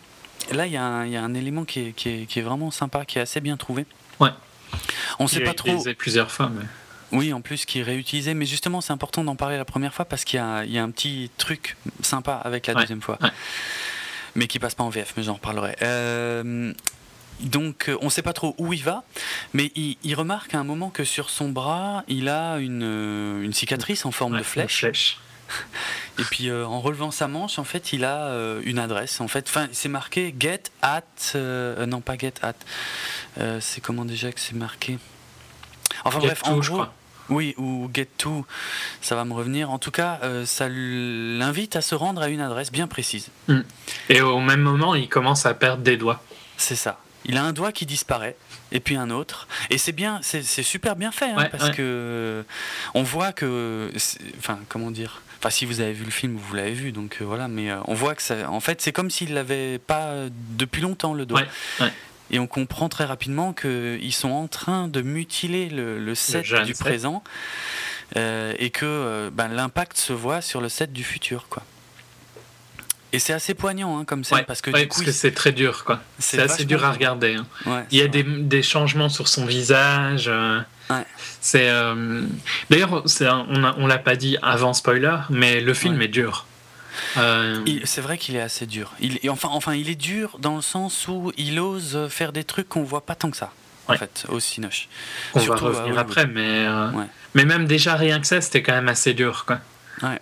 Euh, parce que son, son, nez est mutilé, euh, il y, a énormément de choses. Euh. Sa jambe au fur et à mesure. Et lui, il se précipite pour aller à l'adresse. Il sait, je pense qu'il sait très bien ce qui va lui arriver. Hein. Il, va se, il, va se, faire tuer, mais c'est pour éviter que son lui plus jeune se fasse trop mutiler qu'il y va pour se faire tuer. Quoi. Ouais. C'est, ouais, ça c'est bien chaud. Hein. Ouais, ouais, Et ce qui, ce qui apparaît sur son bras, c'est important en fait, ça commence par be at. Ah oui, après, il y a l'adresse. Et oui, c'est important pour la suite. Euh, mais c'est un petit truc tout con, mais voilà. Ouais, non, euh, bref, donc, euh, donc a priori. Mais par contre, ça m'a pas tilté, tiens. Ah ouais, tu avais pas J'avais le bi, mais j'avais pas tilté pour le hat. Parce que je crois qu'il ouvre sa manche après assez vite. Oui, oui, tout à fait. Oui, oui et puis là, on regarde, on, regarde, plutôt l'adresse que le Ouais. ouais. Mais euh, Donc soit A et après l'adresse qui est écrite. Quoi. On y reviendra un peu plus tard. En tout cas, on retrouve euh, ben, Joe qui mène sa vie, mais qui se retrouve assez rapidement confronté au fait que ben, justement hein, ce qu'on savait qui allait arriver. Donc Bruce Willis qui arrive, c'est lui plus vieux, il le tue pas, il se foire et puis Bruce Willis se barre. Ouais. Et c'est une scène un peu bizarre. Enfin, Donc la scène, non, n'est pas bizarre, mais toute cette séquence est assez bizarre. Oui, parce que ce qui va alors, enfin, ce qui va suivre est un peu étrange en fait, parce que effectivement, après on voit Joe qui se réveille, enfin le jeune Joe hein, qui se réveille, bon sa bagnole a disparu, tout ça, il retourne chez lui, il sait qu'il est dans la merde parce qu'il est recherché, mais euh, il retourne quand même chez lui euh, pour essayer de prendre du pognon, je pense. Hein. A priori, ouais, je crois que c'est pour ça surtout, pour prendre ses barres d'argent. Et euh, finalement, il y a les autres qui arrivent. Euh, les, porte-flingues qui arrivent à ce moment-là. Et euh, bon, il arrive à en enfermer un ou deux, je crois, dans la. Un seul, ouais, bah, il arrive à enfermer Kid Joe. Hein. Oui, ah bah oui, c'est vrai. Kid Blue. Kid Blue, pardon. Kid Blue, il arrive à enfermer Kid Blue là où il garde ses lingots. Euh, il arrive à s'échapper par un, par un escalier à l'extérieur. Mais il y, a des, y a des gars qui lui tirent dessus, il tombe et. Et, ça s'arrête. Et ça s'arrête. Et là, effectivement, il y a un moment très très très étrange dans le film et très déroutant, où on retourne à la scène où euh, il attend donc euh, sa, sa, victime, qui est légèrement en retard d'ailleurs. On revoit mhm. donc ce qu'on a vu il y a peut-être 5 minutes, quoi. On revoit Bruce Willis euh, qui arrive et il le tue, par contre. Là, il le tue direct. Et c'est assez spécial, quoi. Ouais, parce que on comprend pas tout de suite. Pourquoi tu te dis mais attends, je comprends pas là. Qu'est-ce que c'est ce délire là? Pourquoi on, pourquoi on nous montre une version différente de ce qu'on vient de voir? Ouais. Et il faut quelques instants pour comprendre qu'en fait, ce qu'on voit là, et ce qui est étrange, en fait, je pense, c'est l'ordre dans lequel c'est montré finalement. Parce qu'on a déjà vu la version où Bruce Willis s'échappe, et là, après, on nous montre la version où Bruce Willis meurt, qui a priori est la version qui est déjà arrivée, puisque Joe continue à vivre sa vie, donc après, effectivement, sa boucle est bouclée, il vit 30 ans, on le voit. Il va vivre, il, va, il déménage à Shanghai. Voilà, au lieu de Paris, enfin, je pense de que France, Paris. ils disent pas, ils disent pas, ils disent ah, juste il, dit, il dit pas une ville, d'accord. Parce que dans la version française, il dit Florence, et puis Jeff Daniels lui dit non, crois-moi, tu devrais aller à Shanghai. On le voit, bref, aller à Shanghai. C'est peut-être pour avoir les mêmes France, Florence, tu vois. Ah, bien vu. Bien vu. Yes, mm, exact. Que Italie, tu vois, c'est quand même fort différent pour les lèvres. Ouais, carrément, ouais, c'est clair. Non, non, bien vu, je pense que c'est ça. En tout cas, euh, ouais, on voit Joe qui vieillit. Hein, avec Il y a un time-lapse, quoi. Chaque année, on voit X années plus tard, X années plus tard. Oui, il a d'ailleurs une coupe assez chelou. Hein, oui, oui, c'est ça. Mais, mais moi, dans le trailer, ça m'avait déjà paru bizarre parce que euh, il y avait certains plans où on le voyait avec ses cheveux mi-longs et je me disais, mais, mais putain, sur toutes les autres images, il a pas les cheveux mi-longs. Ouais, mais c'est pas celle-là, moi, qui m'a dérangé. Hein. C'est plus quand il est en Bruce, enfin, quand, c'est, quand Joe est Bruce Willis, quoi. Ouais. Et qu'il a les cheveux sur la moitié du crâne. Oui, c'est Celle-là, elle m'a un peu dérangé, quoi. Ouais, euh, bon, heureusement, ça dure pas longtemps, mais oui. elle est très bizarre. En tout cas, là, on nous explique pas grand-chose. Il hein. euh, y a il n'y a pas de dialogue, hein. on, voit que des scènes qui s'enchaînent. Euh, on nous voit qu'il dépense de plus en plus d'argent, qu'il est toujours un addict. Ce qu'on n'a pas parlé, mais en gros, c'est ils sont quasiment tous, tous les personnages sont drogués. Ils prennent une espèce de drogue qui se met dans les yeux. Qui s'envoie dans les yeux, exact. C'est euh, important plus tard, oui, c'est vrai. Et d'ailleurs, on n'a pas non plus parlé de euh, de Suzy. Ah, de la nana. Ouais. Bah, ouais, mais je trouvais qu'elle servait pas à grand chose. Effectivement, Joe euh, va dans un club, ben, là où traînent tous les loopers, et, et c'est quoi, une stripteaseuse, hein, je pense. Ouais, enfin, ça doit être aussi une prostituée. Hein. Ou une, et une prostituée, effectivement, pour qui il a de l'affection. Ouais. Ça, ça serait juste un peu important après, quoi. Mais... Après, mais ouais, mais et, ouais, vite fait. Hein. Ouais. C'était pas le truc le mieux ficelé du film, j'ai trouvé. Mais bon, enfin. En tout cas, bref, il vieillit, il devient Bruce Willis tout doucement. Et euh, D'ailleurs, le changement est assez bien fait. Ça va, ouais, c'est pas, pas mal. Avec les coupes de cheveux, t'arrives un peu à, accepter. Oui, oui. Non, ça va. Alors qu'ils se ressemblent pas vraiment, quoi. Non, c'est clair. À part qu'ils ont un peu la même carrure, je trouve. Euh. Bah, c'est ça, ils ont la même taille, à peu près la même carrure, et puis bon, ils ont refait le nez de Joseph Gordon-Levitt, ouais, mais. Euh. Mais oui, enfin, t'acceptes quoi. T'acceptes le choix. Ouais, c'est ça. Tu acceptes le concept, je pense. Il vaut mieux parce que sinon, euh, sinon ça va te pourrir tout le film. Ouais. ouais. Donc en gros, on le voit qui. Euh... Bah, qui rencontre une femme en fait. Ouais, mais on voit aussi qu'il a plus d'argent et que donc il commence à refaire des boulots un peu. Oui, c'est vrai. Il continue de bosser en tout cas pour le, la pègre. Ouais. Et euh, pas en tant que looper, mais ouais, il fait des. Bah, dans la pègre chinoise là par contre, à Shanghai. Et il finit par rencontrer une chinoise. D'ailleurs, la scène de leur rencontre est assez géniale. Ouais, super Parce qu'elle lui fait, elle lui fait un gros doigt. Mais après, on voit qu'ils vivent ensemble et tout. Et puis, on revient donc au moment où. Euh, et tout, tout ça sans explication, hein, mais on finit. Enfin, moi, j'ai assez vite compris que finalement, ça, c'est ce qui est déjà arrivé. Mais tu sais quoi, je viens de le comprendre. Hein. C'est vrai? Ouais, j'avais pas. C'est vrai qu'en fait, ça, ça a plein de sens, hein, mais j'y ai pas pensé. Je l'ai juste accepté dans le film. D'accord. Quand, en fait, moi, ce que, quand j'ai vu dans le film, je me suis dit. Euh, ça, c'est une possibilité. Et maintenant, on va ah voir ce qui se passe du, quand ça reloupe euh, au début euh, et que tu vois euh, ce qui se passe avec Bruce Willis. Je me suis dit, ah, ben, on va voir ce qui se passe de son point de vue maintenant. Ce qui est un peu ce qui se passe au tout début. Hein, parce que tu vois les mêmes scènes, mais du point de vue de Bruce Willis. C'est vrai. mais en fait, oui, tu as raison ce qu'on voit, c'est il a vécu sa vie et puis on revient. Mais par contre, c'est bizarre euh, à réfléchir. Hein. Et tout à fait, parce que je t'ai dit, c'est l'ordre dans lequel sont montrées les scènes qui est bizarre. Il aurait presque dû montrer. Ouais, enfin, d'un autre côté, ça aurait aussi gâché un peu le truc. Ouais. c'est bizarre. Non, c'est assez spécial. C'est mm. la scène la plus compliquée au niveau euh, voyage dans le temps, je pense. Oui, parce qu'elle elle montre toute la, la difficulté de, de, de, parler de boucle temporelle, puisque pour que c'est euh, infini en fait. Hein. Ah ouais, mais c'est ça le problème des boucles temporelles, effectivement. c'est ça.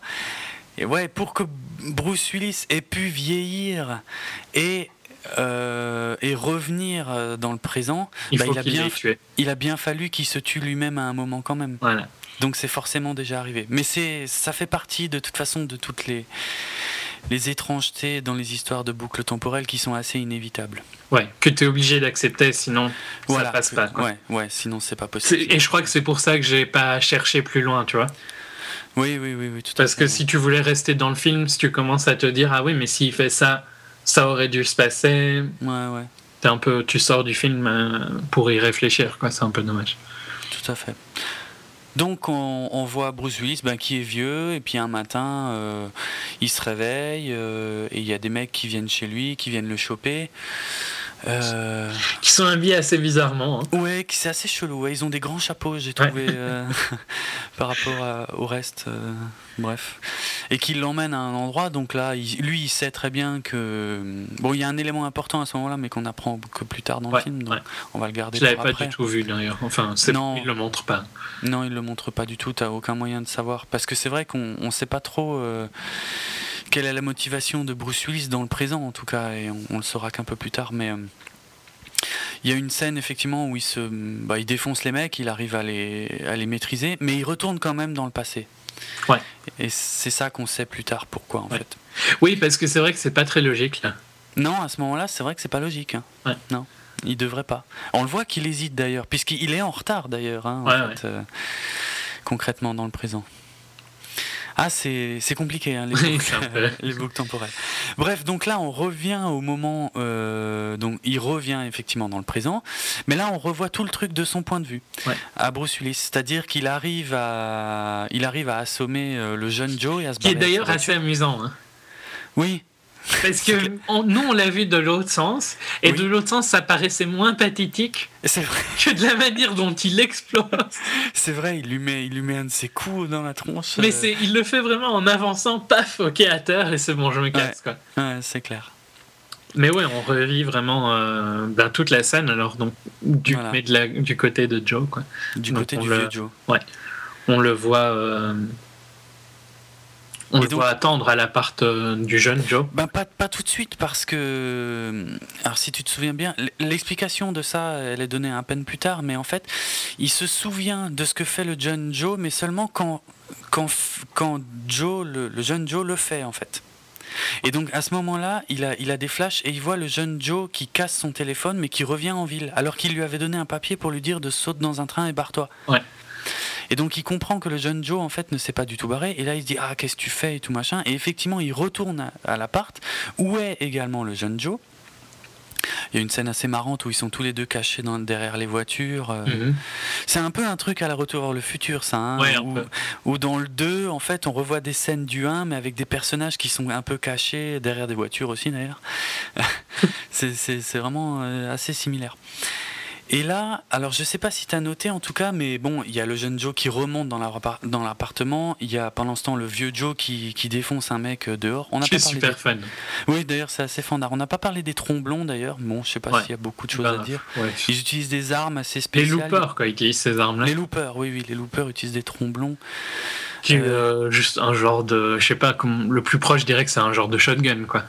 C'est ça, c'est un shotgun, c'est-à-dire que ça a une portée très courte. Là, on nous dit 15 mètres dans le film.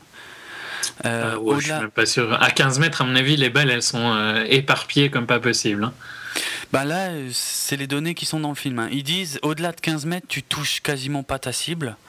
Mais, en, dessous de 15 mètres, tu peux pas la rater. Ouais, par contre, en dessous de 15 mètres, tu peux pas la rater. Donc on comprend bien que c'est un truc à dispersion assez bourrin. Et on le constate à ce moment-là, d'ailleurs, quand, quand le vieux Joe défonce le mec dans la voiture, la, la bagnole, elle est tapissée. Hein. Bref, donc le jeune Joe, ben, on retrouve le moment où il sort de son appartement par l'escalier. Et là, je sais pas si tu as remarqué, mais j'ai beaucoup aimé ce plan parce que c'est un plan séquence qui est pas forcément très très long, mais qu'ils ont dû quand même bien en chier pour le mettre en place. Parce que on a la caméra qui est d'abord en bas, centrée sur le vieux Joe. Euh, puis ça monte et on voit. Euh, alors attends, d'ailleurs, il n'y a pas des mecs en bas que tue le vieux Joe, ça je sais plus. Bref, La, caméra monte, on voit le jeune Joe qui sort et qui est poursuivi par d'autres gars. On voit un gars en fait. Hein. Ou un, un ou deux seul. gars. Un seul, d'accord. On voit le vieux Joe qui lui tire dessus, qui le rate d'ailleurs, je crois. D'ailleurs, ils savent pas viser. Hein. Je dirais que c'est le, thème du film, c'est les gens ne savent plus viser dans le futur. ben ouais, mais en même temps, s'il a toujours utilisé. Ben non, après, non. Au début, il a utilisé un tromblon, mais. non, mais je sais pas. Enfin, c'est pour bon, bref. Ils savent pas viser, en tout cas. Mais n'empêche que. Ah, attends, là, il y a un. Ah, j'arrive pas à me souvenir exactement de l'ordre maintenant des trucs. Mais donc. Euh, ouais, Parce qu'il y a des gens qui tombent dans la rue, en fait. Mais on voit pas, vu que tout ça est un plan séquence, ils ont, ils ont super bien géré les, on va dire les cascadeurs qui tombent et euh, l'alternance avec les plans où on voit les gens et l'alternance où on voit juste les gens tomber en fait. Et ils ont, ça a l'air tout bête comme plan, mais je te jure que si tu le revois, tu te diras, il a dû bien, bien, bien galérer pour le ah mettre en place. Ça m'a pas tilté, mais bon, je trouve que la séquence est jolie. Hein, j'aime bien le. C'est vrai que le côté un peu Back to the Future, où tu vois le futur euh, et le passé en même temps. Oui. Euh, et donc, ça, là où la scène s'arrêtait avant, parce que c'est une scène qu'on a vue au final, même si on la voyait dans un autre angle. On, l'a vu tomber avant, et puis, mais ça s'arrêtait, on n'en savait pas plus. là, il retombe, mais il est sauvé par euh, le vieux Joe. Par le vieux Joe, voilà, qui le chope, qui défend, bon, qui, qui bute les autres mecs, mhm. et qui l'embarque et, et qui l'emmène avec lui. Enfin, qui l'emmène ils n'ont pas tout de suite une confrontation, puisque quand ils se réveillent. Hein. Je me rappelle plus où il est, tiens, quand il se réveille. Ouais, là j'ai un, un, gros trou aussi, je me souviens plus où il est. Parce qu'ils sont pas ensemble, puisqu'ils se donnent rendez-vous en fait. Oui, mais ils ont quand même. Oui, donc il l'a, en gros, il l'a déposé quelque part, à mon avis. Il le dépose quelque part, voilà, ça c'est clair. Et euh, le vieux Joe, bah, on, suit un peu plus le vieux Joe. qui, va à la, ouais, qui va à la librairie pour. Euh, enfin, la bibliothèque, pardon. Pour euh, essayer de prendre des plans. Ah oui, voilà, c'est ça, exact, exact. Et il se rend compte qu'il a aussi une petite flèche sur son bras. Ouais, un peu après, quoi, enfin. Un peu après, oui, mais on, le voit, on le voit faire deux, trois trucs. Ouais, voilà, il euh, s'occupe de prendre des plans. On sait pas trop pourquoi il a des pas pourquoi. un numéro sur la main, mais on sait, il n'est pas encore expliqué que ce que veut dire ce numéro. Ouais, ouais, ouais. Mais en gros, il cherche quelque chose, en tout cas. Oui, il cherche quelque chose.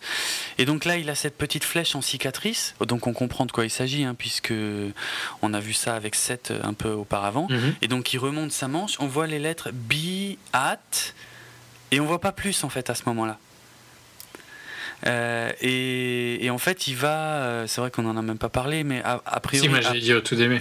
Oui, c'est vrai. Oui, après chaque. Euh, après chaque mission, on va dire, euh, le jeune Joe, il allait euh, boire un coup vite fait chez Béatrix. Ouais. Qui est un petit diner euh, avec une nana qui s'appelle Béatrix. La serveuse. Le café, quoi, voilà. Et en fait, c'est là qu'il y a un jeu de mots qui passe pas du tout en français. C'est que justement, en fait, il n'y a pas marqué Beat et une adresse. En fait, il y a marqué Béatrix. Ouais.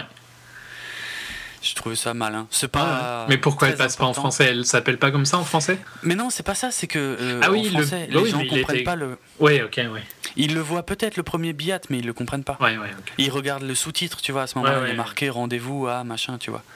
C'est pour ça que c'est le, jeu de mots, enfin la petite astuce ne, ne passe pas, à mon avis, en français. Et d'ailleurs, Bruce Willis euh, lui fait remarquer, hein, je crois, puisqu'il donc il y va, il se rencontre là-bas, et Bruce Willis lui dit, mais euh, tu te rends compte que le, fin, le week-end c'est une autre serveuse, euh, tu aurais pu mettre qui s'appelle, qui a un nom plus petit, quoi. Je sais plus son nom, mais il a elle a un nom plus petit en tout cas. Qui a un nom plus court, donc il, aurait eu moins à se scarifier le bras, puisqu'on voit hein, qu'il il a des bandages. Ouais, puis on sait bien que c'est lui qui a eu mal, quoi. Hein. Ouais, c'est clair. mais sinon, l'autre côté, cette scène-là, je trouvais assez importante parce que c'est la scène qui essaye d'expliquer un peu, enfin, pas d'expliquer, mais. Bah, là, on a énormément d'informations d'un coup quand même. Du... Ouais, mais je veux dire, c'est aussi à ce moment-là qu'il essaye d'expliquer le, le, le, voyage dans le temps. Euh, tout à fait, tout à fait. Qui essaye, enfin, qui l'explique pas, mais qui dit plutôt qu'il faut pas l'analyser. Il faut pas trop chercher. Ouais, c'est ça, c'est vrai. Euh, Et c'est assez malin hein, de le dire à ce moment-là. Et puis alors oui, il explique pourquoi il est venu et. Euh, et donc c'est là qu'on se rend compte qu'en fait que la femme euh, asiatique, et beaucoup plus jeune d'ailleurs que Bruce Willis, a priori, euh, a été tuée. Lorsque les mecs sont venus chercher Bruce Willis pour le ramener dans le passé, ils ont tué sa gonzesse aussi. Ce qui d'ailleurs m'a fait penser qu'il y avait un gros problème avec cette scène. Ah ouais? Je sais pas si t'as tilté, mais tout le but des loopers, c'est la difficulté de euh, se débarrasser des corps dans le futur. Bien vu. Et là, il tue quelqu'un comme ça, quoi. Mais il la tue par accident. Ouais, mais pas vraiment par accident. La fille, elle faisait rien. Enfin, ouais, elle ouais c'est vrai que c'est un peu con. Elle passait derrière la fenêtre, ça a fait du mouvement, boum, il tire. Oui, effectivement. Quand tu penses qu'ils se font chier à envoyer dans le passé pour chaque corps, quoi. Hein. Bien vu, c'est vrai. Ça, moi, j'ai trouvé que c'était un peu problématique parce que. C'est pas, c'est pas logique du tout, quoi. Ça va tout, tout, le but du. Je, l'ai vite oublié parce que le film est positif sur, ah, pas pensé. sur la majorité du reste. Donc, euh, Mais je trouve qu'il est vraiment problématique parce que tout le but du film, c'est de dire que les loopers sont là pour, pour euh, se débarrasser des corps. Des corps, oui, parce qu'on n'arrive pas à s'en débarrasser dans le futur. Et là, euh, ils en ont rien à foutre. Quoi. Hmm. J'ai trouvé ça un peu problématique ça m'a pas. Là, j'étais tellement concentré sur l'histoire, je voulais tellement essayer de comprendre ce qui se passait que ça m'a absolument pas choqué ni marqué à ce moment-là. Mais c'est bien vu, tout à fait. Mais bon, je maintiens que le film est très sympa en dehors de ça. Ouais, je trouve que c'est un problème, euh, un des petits problèmes dans l'histoire, quoi. Hmm. Mm. Et euh, ouais, donc euh, bah oui, il discute qu'il veut donc euh, retrouver le Rainmaker. Voilà, c'est ça, c'est le faiseur de pluie qui bute tout le monde et dans le futur. Enfin, qui boucle les boucles. Qui boucle les oui, surtout. Qui... Là, quoi. C'est vrai. Mais tu sais qu'en VF, il y a un gros problème parce que du coup, les mecs s'appellent des loopers en VF, mais des fois, ils parlent aussi de boucles. Et, je crois même que parfois, ils parlent de boucleurs aussi. Bah Donc ils hésitent. Selon les scènes, en fait, ils savent pas trop s'ils le disent en français, s'ils le disent en, anglais. C'est un petit peu con de ne pas avoir choisi, quoi. bref. Et alors, je trouve aussi que ce moment d'explication de pourquoi il veut tuer le Rainmaker, c'est assez. Mm. C'est aussi un peu bizarre, hein, parce que. Pourquoi Moi, c'est plus tard. C'est plus tard que j'ai trouvé ça bizarre. Sur le coup, j'ai totalement accepté ce qu'il a raconté à ce moment-là, en fait. Moi, j'ai un peu du mal parce qu'au final, il a quand même attendu 30 ans pour, euh, pour boucler sa boucle. Ouais. Euh, et ce que je trouve problématique avec ça, c'est que même avant le Rainmaker, c'est ce qu'il faisait. Mhm. C'est pas le Rainmaker qui a commencé à boucler les boucles à 30 ans. En, tout cas, c'est pas dit comme ça dans le début du film. Non, ça, existait déjà avant que le faiseur de pluie. Mais sauf que là, le, truc, c'est que le faiseur de pluie le fait euh, avec tous les boucleurs d'un coup, quasiment en très peu de temps, et que dans le processus, ben, sa femme se fait tuer. Et c'est pour ça qu'il en veut. Il le fait en très peu de temps, mais oui et non. Parce que hum, il a quand même vécu. Enfin, c'est difficile parce qu'on ne sait pas vraiment l'échelle du temps. On ne sait pas quand le Rainmaker existe. Euh. Ben, si, il le dit, hein, il le dit, en l'espace de juste euh, quelques mois, euh, il a pris le contrôle de tout, de tout le monde. Donc ça va très vite en fait. oui, il prend le contrôle, mais par contre, il a, au final, il attend quand même les 30 ans de Joe pour boucler sa boucle. Mais il le. Ouais. Et on ne sait pas si ça, ces 30 ans-là, ça arrive un mois après ou 5 ans après. Mais il le connaît pas, Joe. Non, non, mais ce que je veux dire, c'est que euh, peut-être que dans le timelapse qu'ils ont fait où on le voit vivre à Shanghai et tout ça, ils auraient pas dû mettre 30 ans. Mais le problème, c'est que on sait que ça fait 30 ans quand ils le viennent le chercher, parce qu'il le dit. Oui. Mais je trouve que c'est pas logique parce que ça, voulait, ça veut dire qu'ils ferment pas vraiment les boucles plus tôt qu'un autre. Ils les ferment quand elles ont 30 ans. Je crois que je comprends. Ouais, d'accord. Tu vois ce que je veux dire? C'est c'est pas clair de est-ce qu'ils ferment les boucles avant les Mais 30 il le Savait. Mais il le savait. Non, eh, attends. Le truc, c'est que dans, dans, le, dans l'histoire telle qu'elle s'est passée pour Bruce Willis, il sait qu'il a fermé sa boucle. Il sait qu'il lui reste plus que 30 ans à vivre. Et il résiste pas tant que ça quand ils viennent le chercher. Le seul truc qui lui pose problème, c'est qu'il tue sa femme dans le processus. Ouais. Mais je vois pas en quoi euh, tuer le Rainmaker changerait ça parce qu'il y aurait quelqu'un d'autre qui fermerait la boucle, vu que c'est sous-entendu que tout le monde fermait les boucles 30 ans, tu vois. Ah, moi je l'ai pas compris comme quoi c'était systématique qui fermait les boucles par contre. Mais quoique maintenant que tu le dis, oui, c'est logique finalement, oui, oui. Mais c'est vrai que tous les ils le disent au tout début, avant qu'on parle du Rainmaker. Hein. C'est vrai, tous les loopers se font boucler à un moment ou à un autre. Oui, c'est vrai. Après, peut-être que c'était déjà le Rainmaker qui faisait ça, mais si c'est hmm. le cas, c'est pas expliqué au début du film en tout cas. Non. je trouve que l'idée de tuer le Rainmaker, qui est un personnage qui est très mal expliqué, je trouve, hein, parce que euh, on, est dans une zone assez grise. Euh. Est-ce que, au final, c'est des méchants Et le Rainmaker, on ne sait pas vraiment si c'est un méchant ou si c'est. Moi, je l'ai aussi pensé plus comme quelqu'un qui veut nettoyer la ville, quoi. Ben, c'est c'est là l'un des, l'un des trucs les plus déstabilisants de ce film, et c'est justement à plus ou moins à partir de ce moment-là, à partir de cette scène hein, où on a toutes ces explications, que l'équilibre des forces commence à changer et euh, ce qui nous paraissait simple au départ euh, va, va, évoluer à plusieurs reprises d'ailleurs à partir de là, parce qu'on ne sait plus finalement qui est vraiment le sympa, qui est le méchant, euh, même, même d'un Joe à l'autre. Hein, il y a un moment tu te dis c'est le vieux le salaud et c'est le jeune le sympa, après ça devient l'exact contraire, après ça rechange de nouveau. Et le règne, enfin le, le faiseur de pluie, on ne sait pas trop non plus comment il se place. Euh.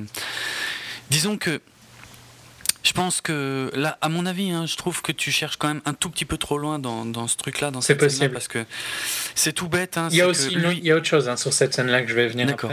Mais, là, euh, je pense que c'est plus simple que ça. C'est tout simplement, il savait qu'il allait se faire boucler, ok. Ce qu'il accepte pas, c'est que sa femme se fasse tuer dans le processus. Ça, ça le fait bien chier. Et comme il sait que c'est le faiseur de pluie qui est en train de boucler tout le monde, eh ben il décide de, tuer le faiseur de pluie dans le présent. Donc euh, quand il est gamin. Je suis bien d'accord. Alors maintenant j'ai deux problèmes qui sont liés justement avec. Euh, donc tout le but c'est de sauver sa femme. Ouais. Et le jeune Joe, lui dit une solution toute bête hein, pour sauver sa femme. Oui. C'est juste qu'il la rencontre pas. Qu'il la rencontre jamais, c'est vrai, mais il a, il a pas tort. Il, il accepte pas ça, alors que c'est très égoïste. Et je trouve que ça montre au final un problème parce qu'il est d'accord de se faire renvoyer pour être tué. Il n'est pas d'accord parce que sa femme meurt, mais en même temps, quand il se fait renvoyer, il n'est pas d'accord de sauver sa femme, il veut quand même vivre avec. C'est ça. Ouais, mais c'est très égoïste. Mais c'est ce que je disais. De toute façon, il, y a, il va y avoir tout un moment dans le film où le, euh, le vieux Joe, Bruce Willis, euh, finalement, c'est un peu un salaud, quoi. C'est un, un, égoïste. Et quand on en arrive au moment où, parce que là, on comprend qu'il veut, donc, il est là pour tuer le, faiseur de pluie qui, dans le présent, est encore enfant. Ah. Et donc, et en plus, il a plusieurs possibilités. donc, il, il en a trois, et donc il va, a priori, pour être sûr, il va tuer les trois. Et quand, à ce moment-là, ça te choque pas, mais quand, quand il en arrive euh, clairement à tuer le premier, là, tu te rends compte à quel point c'est hard ce qu'il est en train de faire, et à quel point c'est, ouais, c'est, c'est, hallucinant, quoi. C'est, il, est, il est égoïste à fond, quoi. Et mhm. je veux dire, lui-même a du mal à accepter ce qu'il fait. Hein. Je veux dire, il le dit pas bien de tuer le gosse. Mais il le fait quand même mais il le fait quand même. Et donc c'est vrai que hum, c'est pour ça que c'est l'un des vraiment des trucs les plus intéressants du film, c'est cet équilibre qui est très très très complexe euh, à partir d'un certain stade. Ouais. Alors, mon mais c'est vrai que quand il réfléchit, ça colle pas tout à fait. Enfin, c'est si si tu te dis qu'il est qu'il est égoïste. Oui, mais le problème c'est qu'il. Alors j'aurais préféré qu'il le mette plus comme un personnage égoïste au moment euh, de la capture. Ouais. Enfin, tu vois, je trouve que son personnage est montré de deux manières quasiment euh, à quelques minutes près, quoi. C'est vrai, c'est vrai, hein, ça change assez soudainement et c'est difficile à suivre en plus. Et j'ai un autre problème avec justement sa femme, c'est que là par contre c'est un problème du voyage temporel qui est hmm si tu changes ce qui se passe dans le présent, bah, c'est pas dit qu'il va la rencontrer. Et d'ailleurs, c'est sous-entendu parce que dans le diner, il parle de comment marchent ses souvenirs et il explique que plus euh, les souvenirs sont flous et il y en a qui mm. deviennent plus clairs ou plus flous en fonction mm. de ce qui se passe. quoi. C'est ça. Euh, et d'ailleurs, c'est remis à un moment quand euh, je vais avancer un tout petit peu quand Joe rencontre, Sarah. Mm et qu'on comprend bien qu'il tombe un peu amoureux de Sarah. C'est vrai. Et que le personnage de. Je ne sais pas si elle a un nom, la, femme de Joe. Non, je crois pas. Euh, la, chinoise, quoi. Alors, euh, non, elle n'a pas, de nom. Il n'y a euh, jamais de nom qui est donné. Donc, on se rend compte qu'il il, est en train de perdre ses souvenirs d'elle. Oui, tout à fait. Et, il, essaye de se forcer pour s'en rappeler. Pour garder les souvenirs. et alors, c'est un peu problématique parce que le futur ne peut là, c'est un problème du voyage dans le temps, mais que je trouve qu'ils auraient dû essayer de, enfin, ils auraient dû essayer d'éviter de montrer ça parce que il peut pas se souvenir, quoi.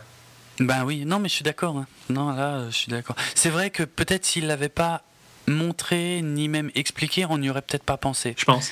Je pense que le montrer, c'est le plus problématique. J'aime bien l'idée d'avoir expliqué les souvenirs plus clairs, plus euh, plus clairs, plus euh, nuageux.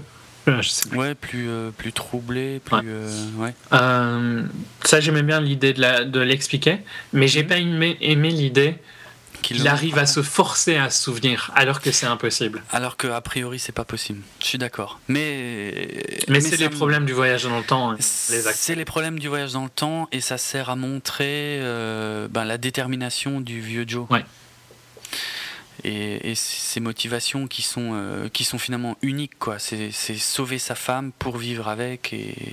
Enfin bref.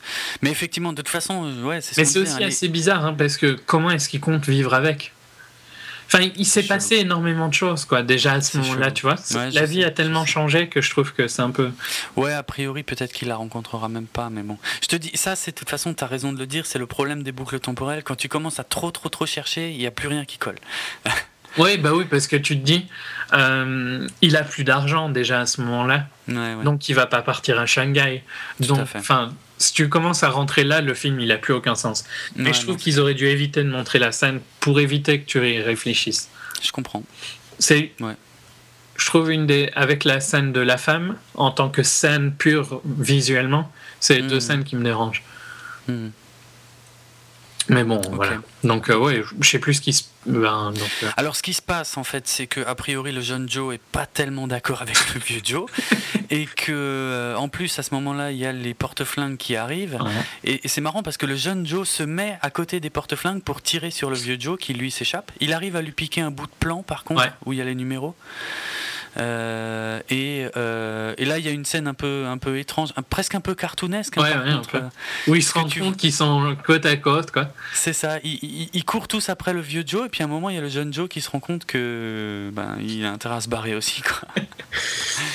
Bizarre, marrant. Bon, on revoit Kid Blue à ce moment-là, mais très vite, finalement, ça le ridiculise hein, une fois de plus, hein, puisqu'il dit à tout le monde d'attendre alors que l'action a déjà commencé. Bon, ça sert pas à grand-chose. À ce moment-là pendant ce temps-là, alors c'est là que le film va ralentir euh, méchamment d'un coup. Très très fort. Ouais ouais.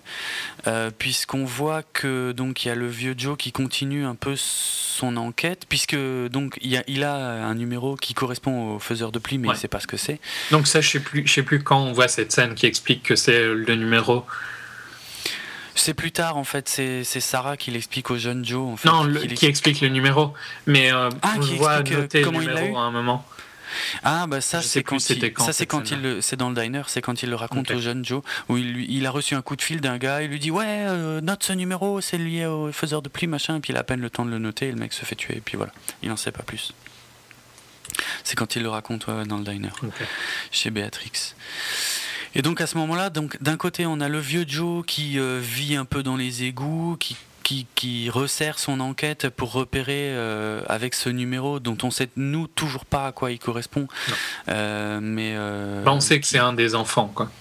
Voilà, c'est un des trois enfants, mais qui, bon, lui, il va pour les tuer. Et pendant ce temps, on voit le jeune Joe qui, lui, euh, traîne près d'une ferme. Alors au début, je comprenais pas du tout ce qu'il foutait là. Hein. Ah bah c'est la carte, quoi. On se doutait que c'était le troisième. Ouais, c'est le troisième de la carte, mais moi je comprenais pas parce que c'était c'est pas super euh, parlant comme carte non plus. Hein. Non, non, bah oui, en plus déjà, je me demande bien comment tu arrives à trouver quelque chose sur cette carte. Ouais, voilà, je me suis posé quand même la question. Et j'adore hein. la femme qui euh, il lui demande euh, c'est bien ici? Oui, oui. ouais, c'est On te montre une carte bidon, tu vois un tout petit bout de carte. À fond. Il y a aucun. On, voit rien. Ouais, c'est ici. Ouais, tout à fait. Hein. Parce que même à la fin, hein, quand Kid Blue euh, voit la carte euh, sur le mur euh, avec une croix et qui sait où il doit aller, je sais pas comment il fait pour savoir où il doit aller. Hein. Non, mais ils, ont, pris des cours de lecture de cartes dans les 30 ans qui viennent. Une croix au milieu du vide et le mec il sait exactement où c'est. Précisément. Balèze, bon, en tout euh, cas, il y a toute cette scène qui nous sert surtout à introduire la nana. Euh, alors, moi, dès les premières secondes, je me suis dit, elle est bien trop canon pour euh, vivre toute seule dans une ferme avec son gamin, mais bon, pourquoi pas? Bon, après, il faut, bien que le film commence, fonctionne, on va dire. Au début, elle est montrée comme étant assez forte, hein, puisqu'elle elle doit se défendre a priori assez régulièrement des rôdeurs. Puis elle croit que le jeune Joe est un rôdeur mais elle finit par l'aider parce que lui-même l'aide en fait quand elle se fait pas attaquer d'ailleurs, mais il y a un rôdeur qui arrive, elle a un peu peur et puis Joe s'interpose. Et il, s'effondre parce que lui il est en manque de cette fameuse drogue qui s'enfile dans les yeux. Et, elle l'aide. Alors ça, on le sait qu'après, mais en fait, elle l'aide parce qu'elle-même, a priori, il semblerait qu'elle est passée par là aussi, en fait. Ouais, en tout cas qu'elle n'était mm. pas clean, quoi. Bah, elle a mené une vie assez dissolue dans sa jeunesse et donc on. C'est dit assez beaucoup plus tard, non, quand même? Oui, oui, c'est un peu plus tard hein, qu'on le sait ça. Mais, euh, euh, oui, en gros, elle l'aide. Je pense que c'est ça qui explique. C'est ça qui explique qu'elle l'aide à ce moment-là parce qu'elle reconnaît euh, qu'il est en manque et voilà. D'ailleurs, elle est pas tendre avec lui au départ. elle lui dit ouais, espèce de. D'ailleurs, elle lui tire quand même dessus. Ou pas à ce moment-là. Non, plus tard, mais bon. Ouais, c'est à peine plus tard. Mais oui, oui, aussi, effectivement. En tout cas, elle veut juste l'aider euh, à, passer sa période de manque et puis après, qu'il se barre, quoi, c'est tout. Et en fait, c'est lui qui, qui, lui, bah, qui lui montre les numéros, qui lui demande si ça a un sens. Là, elle s'énerve, par contre, elle se fâche. Et c'est là qu'elle lui tire dessus. Et qu'on se rend compte que finalement, elle n'était pas si dangereuse que ça parce qu'elle mettait que du sel dans son, dans son fusil. Enfin, je sais pas quel type de sel ils mettent, ça m'a l'air quand même de faire mal leur sel, mais. C'est du gros sel, a priori. enfin, ça doit être du très gros sel, hein. Oui, oui, oui. ouais, ça fait un peu mal. Tiennent, tu vois. Ouais, ça fait un peu mal, mais sans plus, quoi. Ouais. Bon, sur le coup, elle le prend mal, et puis euh, là, on comprend qu'il y a un truc avec le gamin. Euh, bah, on, se doute bien qu'il est un des trois, quoi, déjà, à ce moment-là. Enfin, on sait qu'il est un des trois. Ben, moi, moi, je comprenais rien à ce moment-là. Honnêtement, moi, je te dis, moi, je ne savais pas ce qu'il foutait près de cette euh, ferme. Ah oui? Bah, Tu te doutes bien que c'était un des trois gosses, quoi. J'ai fini par le comprendre, oui, sur... quand ça commence à se centrer sur le gamin, oui, mais. Ah, ok, non, moi, directement, je me suis dit, ben, c'est un des trois gosses, quoi, donc il va venir le chercher. J'avais pas compris tout de suite, effectivement. Mais c'est vrai qu'il l'explique après. Il le dit en fait, voilà, euh, il cherche un faiseur de pluie. Euh, c'est un rapport avec ce numéro. Bon, c'est là qu'elle s'énerve en voyant le numéro. Et puis euh, après, quand il s'explique un peu, il lui dit bon, bah, je vais rester là et, je vais t'aider à protéger le gamin. Ouais. Donc là, c'est vrai que toute cette séquence est assez longue parce que la séquence où il devient clean, puis la séquence où il parle avec le gosse, où ils font leur petit jouet là. Oui, oui, oui. oui Tout ça, c'est une séquence quand même euh, qui doit bien prendre un, petit quart d'heure. Hein. Ouais, ouais, ouais. C'est pas inintéressant, mais ça, ça ralentit vraiment énormément le rythme du film. Énormément. Et, euh, euh, bah, dans cette séquence, on, comprend que le gosse, il est. Bah, on comprend que c'est lui. Au final, on comprend que c'est lui le Rainmaker. Tu sais quoi? Encore une fois, moi, il y a un truc que j'ai pas tout de suite compris. Tu sais, il y a une scène. Euh, vraiment, j'étais largué, moi, à ce moment-là, hein, j'avoue. Euh, tu sais, il y a une scène où. Euh, bon, c'est vrai qu'il y a le gamin qui dit rapidement que Sarah, c'est pas sa vraie mère, qu'il a vu sa vraie mère mourir et tout machin. Et un peu plus tard, il y a Sarah qui joue. Non, il joue. Oui, tu sais, avec. Il y a une autre scène hein, qui est importante avant ça. C'est quand la scène où. Elle va le chercher. Enfin, non, elle l'appelle pendant la nuit pour qu'il se. Elle appelle qui? Elle l'appelle Joe. Ah non, pour qu'il vienne dans sa chambre. Ça, c'est après, t'es sûr? Ouais, ouais, ça c'est bien après euh, ce, ce, dont je parle. Parce que là où j'en suis, euh, elle veut absolument pas que Joe ait le moins contact avec le gamin. Bon, ça c'est Le gamin a des contacts avec Joe. Et le gamin a des contacts avec Joe. Ça c'est la fameuse scène où ils montent euh, le, truc ensemble pendant la nuit. Et en fait, le lendemain, il y a, y a, ce truc très étrange avec le gamin où moi j'avais toujours rien compris. Où donc elle est, tu sais, c'est un truc mathématique. Il doit placer des mhm. chiffres sur un ah, les mots. Euh, ouais, je sais pas, un genre de puzzle, quoi. Ouais, dois mettre les bons chiffres. Genre, il y a des, il y a des, des, chiffres. Hein. Ouais, c'est des multiplications. Il y a des chiffres dans un rang au-dessus et un rang sur le côté et tu dois faire le calcul. Quoi. Et là, elle se, elle s'engueule un peu avec le gosse qui lui dit euh, en gros qu'il n'est pas sa vraie mère. Et le gosse commence vraiment, vraiment à s'énerver très, très fort. Et là, euh, je comprenais vraiment rien parce que d'un coup, euh, c'est, tout au ralenti. La nana a l'air terrifiée et je, je comprenais strictement rien moi. Hein. Je, j'ai pas compris le ralenti et tout. Tu vois, je me disais mais putain, c'est. Il y a tout qui commence à vibrer. Ouais, mais. Et elle va s'enfermer dans. Et elle va s'enfermer dans, un coffre-fort, ouais. Et, mais là, je comprenais rien. Bon, une chose était sûre, c'est qu'à ce moment-là, finalement, elle n'était pas un personnage aussi fort qu'elle voulait le prétendre les premières fois qu'on la voit. Mais à part ça, sur le gamin, moi, j'avais toujours rien compris, honnêtement parce que j'avais pas compris si le, ralenti était un effet de réalisation un peu foireux. Oui, c'est un peu bizarre. Euh, c'est vrai que tu mm. peux, tu peux te, mais bon, tu te doutes bien qu'il y a un problème. déjà il y, a un, truc qui colle pas, ça c'est sûr. Il y a un truc qui colle pas, puis tu te doutes bien qu'ils vont pas te laisser à cet endroit-là pendant aussi longtemps si c'est pas le gosse qui est le Rainmaker. C'est vrai. Donc tu es un peu obligé de mm, comprendre, mm, mm. je trouve, tu vois. Même si c'est pas clair dans le film, ce sera clair bientôt, hein, mais. Ouais, après ça vient assez vite. Après cette scène-là, ça vient assez vite, mais euh, j'avais encore du mal. J'étais, j'avoue, j'étais assez paumé euh, à ce moment-là, en tout cas. Bon, c'est à peu près aussi dans ces eaux-là qu'on voit le vieux Joe qui va tuer un des enfants, le premier enfant, hein, qui est une scène effectivement très hard. Euh, parce que ben ouais, parce qu'il tue un enfant tout bah simplement c'est assez rare quand même on n'est pas c'est même euh. super rare et, et, et, et c'est d'autant plus rare qu'à la fin du film beaucoup plus tard on le voit tirer sur l'enfant et l'enfant être blessé c'est rarissime dans un film rarissime quoi c'est euh, c'est assez. Euh, on a du mal à croire qu'ils ont laissé passer ça. Quoi. Pour un film qui passe euh, au ciné, euh, qui est mm-hmm. sorti aux US. Mais c'est pas un film gros budget, c'est pour ça? Ouais, mais bon, quand même. Quoi, ils auraient pas pu le faire. C'est pas non plus le tout petit film indé qui va sortir dans trois salles, c'est quand même un gros succès. Quoi. Je sais. Mais bon. Bon, après, c'est pas, pas, pas, plus mal. Hein. C'est bah, bien dosé. Hein. Mais, Tout à fait. Mais on, Tout à fait. Je sais pas, ouais, on, s'y attend parce que c'est dit assez vite que ça va arriver. Oui, mais, quand on l'a sous les yeux, c'est différent. c'est différent. Ouais. Euh, tu te dis non, ils vont pas oser quoi. Pendant longtemps, je me suis dit ils vont pas oser. Ah ils vont peut-être, surtout quand en fait, tu comprends quand il tue le premier qu'il est innocent quoi le premier. Totalement. Et que le deuxième aussi, il est innocent. Ouais, ouais, ouais. oui, c'est vrai euh, que là, on commence à comprendre que c'est le petit Sid, en fait, qui est le. Après, oh, quoique moi, je te dis, moi, j'ai vraiment mis du mal à le comprendre. Mais on est, on est censé l'avoir quand même pigé à ce moment-là, quoi. C'est clair. Et donc, euh, tu te dis, parce que tu es un enfant qui va être coupable, je pense que tu pourrais le justifier. Et encore, hein. c'est chaud, mais ouais. Mais tu vois, là, tu pas. Vu, vu ce qu'il nous a expliqué, ouais, ça passe, ça peut passer. Mais là, sachant qu'il est innocent, là, c'est hard. C'est vraiment dur. Ouais. Hum, hum. c'est clair. Ouais. Enfin bon, voilà. Donc, euh, donc il tue le premier, il, ça le rend un peu malade, hein, mais il le fait. Ouais, clairement. Mais il le fait quand même, ouais. C'est là que je trouve qu'on voit toute la l'égoïsme de sa démarche. Hein, euh.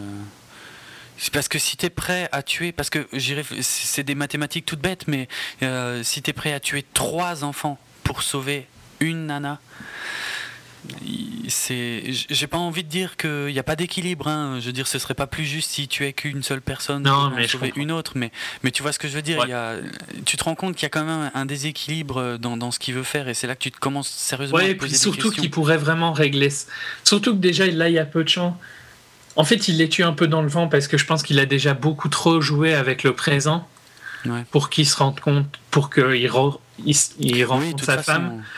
donc au final il il tue plus pour sauver euh, pour sauver sa femme parce que je pense que sa femme elle l'est sauvée à ce moment-là. Hmm. Tu vois, il a tellement hmm. déjà changé et que donc euh, il tue, euh, tu sais pas vraiment pourquoi. Et il y, a même plus vraiment. Clair. Oui, il y a une urgence du fait qu'ils sont poursuivis, mais tu te dis qu'il pourrait peut-être essayer de savoir si c'est bien lui, tu vois. Ouais, c'est clair. C'est vrai. C'est vrai. Mais ouais, enfin, voilà. On, on, le disait au début, de toute façon, c'est le problème des, des boucles. Ouais, voilà, c'est clair. Il y a forcément des trucs qui collent pas quand on cherche trop. En tout cas, là, à ce moment-là, on voit qu'il y a un porte-flingue nommé Jesse, que connaît bien Joe, a priori, qui va chez la mère. Bon, là, on a toute une scène de tension hein, où Joe se cache et où le gamin se cache aussi parce qu'elle cache l'existence du gamin. Enfin, elle dit qu'il est en ville avec le père du gamin. qui est inexistant. Qui est d'ailleurs, il n'y a pas de père, ouais. Euh, enfin, quand je dis il n'y a pas de père, c'est pas comme dans Star il Wars, pas là. One, hein. Ouais, voilà, il n'est pas là. Euh, oui, et, le, et le ben, Sid aide, euh, aide Joe à oui, c'est vrai, c'est même Sid qui aide Joe, ça c'est intéressant, ouais, c'est vrai. C'est vrai. Parce qu'elle croit euh, au début que c'est Joe qui a aidé Sid et c'est le contraire en fait. C'est marrant ce truc-là. Et le mec repart, bon, après cette longue scène de tension qui est assez bien gérée, c'est pas, mal, hein, qui est pas mal du tout. Et c'est là, en fait, c'est juste après ça que Sarah appelle Joe pour qu'il la rejoigne euh, dans sa piole et que voilà. Et, que, et c'est là d'ailleurs que reviennent dans le film euh, la télékinésie. La télékinésie que moi j'avais totalement oublié. C'est pour ça que je te dis que je comprenais strictement rien avec le ralenti du gosse qu'il y avait eu avant et tout. Mm. Parce que j'avais totalement oublié les, la télékinésie moi à ce moment-là. Ouais. Mais donc là, on, oui, on voit euh, Sarah qui a l'air d'avoir plus de contrôle que la moyenne. Ouais. Euh, sans que ce soit vraiment utile. Parce que, en gros, c'est un, peu, c'est un peu, c'est un peu le, le, fait de la télékinésie dans le film, c'est qu'elle est inutile, quoi.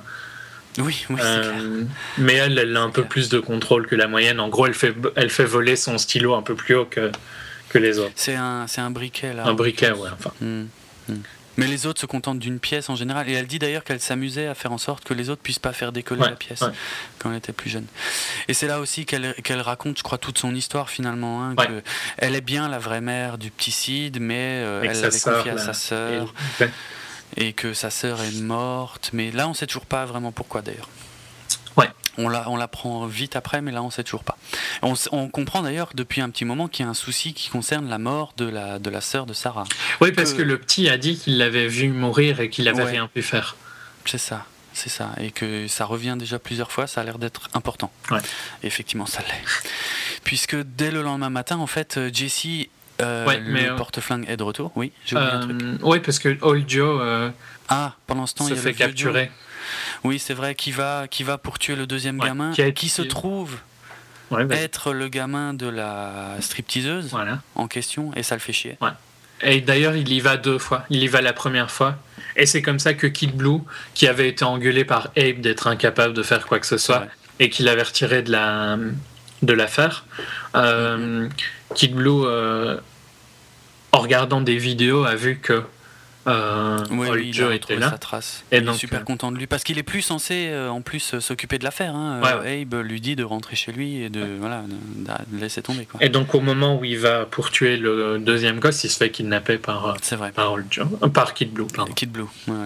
Et, par contre, je crois que oui, avant de, de revoir Old Joe, il y a la scène avec Jesse. Il y a, y a d'abord la scène avec Jesse, effectivement, où, qui est assez hallucinante. Hein faut dire ce qui est parce qu'au départ, ok, c'est une situation assez basique. En fait, euh, Joe se rend compte que Sarah est retenue. Enfin, il voit qu'elle est pas dans le pieu, il va en bas, elle est retenue par Jessie. Euh, et puis euh, il essaie de résoudre la situation comme il peut. Bon, d'ailleurs, il y a Jessie qui, qui, se fout un peu de sa gueule, qui lui dit Ah, mais tu croyais vraiment que ça allait s'arrêter si tu tuais le vieux Joe? Non, non, c'est pas si simple et tout. Bon, bref, ok. C'est pas ça qui est important. Non. Ce qui est important, c'est le moment où, où le gamin arrive. Il tombe il tombe dans les escaliers. Et là, pendant encore quelques instants, je comprenais rien. je me disais, putain, ça, ça, a l'air. Euh, je comprends pas qu'il insiste autant. Et en fait, finalement, une fois que la scène est terminée, là, tu comprends pourquoi. Ouais. Parce qu'on voit Joe qui veut essayer de, rattraper le gamin. Et, moi, à ce moment-là, pendant le ralenti, qui est vraiment énorme. Hein, oui, il est super je, long. Je me disais, c'est exagéré là. Putain, ce, tout ce ralenti de fou juste pour rattraper le gamin et tout. en fait, là où je commence à me dire que finalement ça colle pas, c'est quand tu te rends compte que Sarah, elle. Elle je pousse pensais Joe. Voilà, moi je pensais qu'elle allait aussi pour rattraper le gamin. En fait, elle pousse Joe hors de la baraque. Et le gamin tombe, effectivement. Et, là. Euh, bah, toute la baraque se lève. Quoi. Enfin, pas la baraque, ah tout ce qui est dans la baraque se lève. Tout ce qu'il y a dedans se y lève. Y compris euh, Jesse. Ouais. Euh, et donc, ils sont tous les deux dehors, Joe et Sarah. Et t'entends une explosion. Enfin, tu vois une explosion et le corps de Jesse se désintègre, quoi. C'est ça, c'est ça, ouais, ouais. Tu vois qu'il s'ouvre. Enfin, c'est pas très clair, mais en tout cas, tu vois que. Enfin.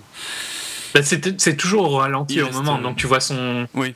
Sa poitrine qui, euh, ouais, qui, qui explose. Ouais, c'est ça. Ouais, voilà, tout à fait. Après, quand il repasse un peu derrière la maison, on se rend compte qu'il y a, au niveau euh, sang, il y a un, oui, oui, déjà. truc qui est sale.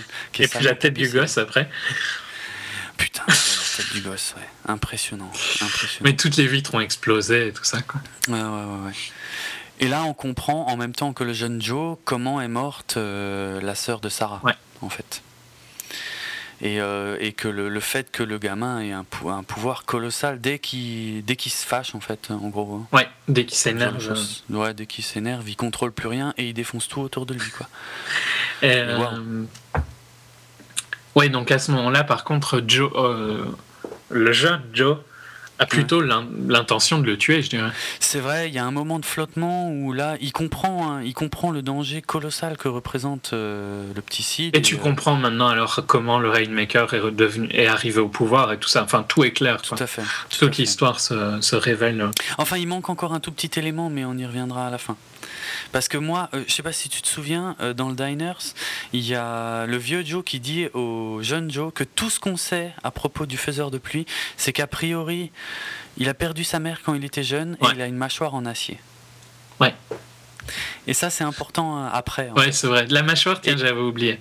Mais là, je, vais t'avouer. Parce qu'en plus, je trouve que même, je dirais même que, tu vois, si tu me l'avais pas dit, je trouve même pas que c'est important, même par rapport à ce qui se passe à la fin. Oui, oui, oui, c'est clair. C'est pas. Mais moi, je vais être franc avec toi, j'avais totalement oublié et en fait, j'ai été voir euh, le film avec un pote, euh, at Mr Clap d'ailleurs, si vous voulez le suivre sur Twitter. Et, euh, c'est lui qui m'a rappelé que, le vieux Joe disait ça dans la scène du, resto en fait, qui lui parlait de la mâchoire et du fait qu'il ait perdu sa mère. Justement, moi par contre, du fait qu'il ait perdu sa mère, c'était une des raisons pour quand il parle que Sarah n'est pas sa mère ah, par rapport à l'autre mère, oui, d'accord. Enfin, oui. Une des raisons, c'est pour ça que moi je me suis dit que c'était probablement lui déjà à ce moment-là. D'accord. Mais ouais, moi j'avais zappé. J'étais vraiment. Euh, j'avais raté des infos assez importantes. J'avais zappé euh, des, des, trucs qui avaient été disséminés plus tôt dans le film. Pour ça, j'ai mis, vraiment longtemps à comprendre le, statut de, de, Sid. Bon, en tout cas, à ce stade du film, là, le statut de Sid, il est clair et net. On a bien compris.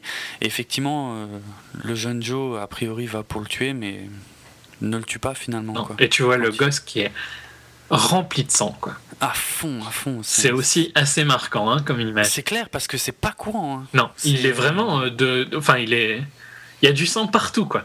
À part sur ses yeux, il y a du sang partout. Sur ses yeux, ouais. Euh, c'est super bizarre parce que c'est, il est tout petit, hein, je sais pas, parce qu'on on dit, mais. Euh... Il dit qu'ils disent qu'il a 10 ans à un moment. Mais enfin, c'est un, tout petit enfant, quoi. C'est vraiment un petit gamin, ouais, c'est clair, avec une bonne boue. Ouais, voilà. Mais enfin, une bonne bouille. Quand il se fâche, il, a souvent l'air, euh, les, lèvres un peu euh, râleur, quoi. Oui. Mais. Oui, quand il se fâche. Sa tête de quand il se fâche, elle est géniale d'ailleurs. Hein. Euh, il, est, il est super bien trouvé le gamin pour ça. Hein. Euh, parce que encore un tout petit peu plus tard dans le film, il y a un moment où moi, il m'a, il m'a franchement fait peur. Hein. en tout cas, euh, là, je pense qu'on revient un peu sur le vieux Joe. Ouais. Alors là, il y a une scène un peu hallucinante d'ailleurs. C'est la scène d'action du film. La séquence d'action. C'est net, mais presque, presque hors sujet, j'ai eu l'impression. Parce que ouais, il y a Kid Blue qui est tout content de ramener euh, le vieux Joe et tout, qu'en gros, voilà, il n'y a plus besoin. Je sais plus, mais il est hyper fier de lui, quoi. Il scotche tout le monde, même s'il se fait un peu rabaisser. Ouais, euh, mais bon, quand même. Bon, il impressionne quand même.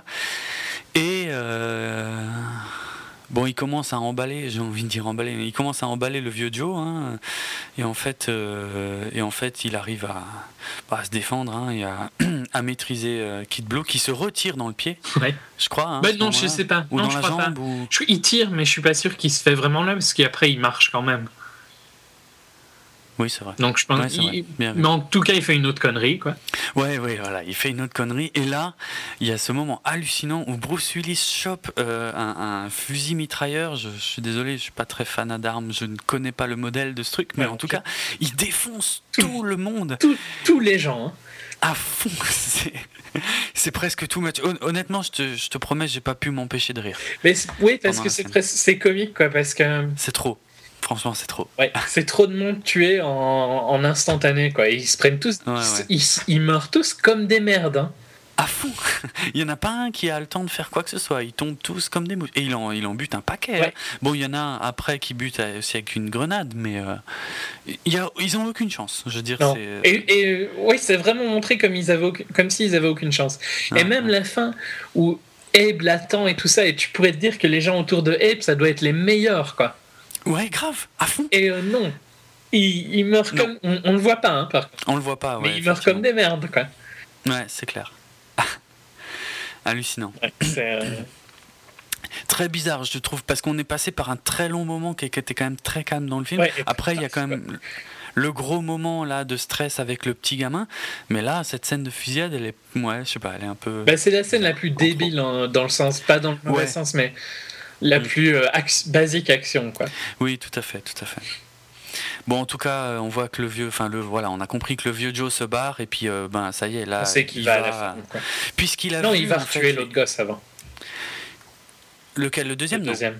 Non, non, pas du tout. Ben non, parce qu'il a, il a compris que c'était Sid. Parce que tu sais, à chaque fois que, que le jeune Joe voit des trucs, l'autre il s'en souvient aussi et ah, ah, il a plus besoin de tuer le deuxième. Il, sait que Sid est le faiseur de pluie et il va là-bas pour le tuer quoi. Oui, mais donc il a tué le deuxième.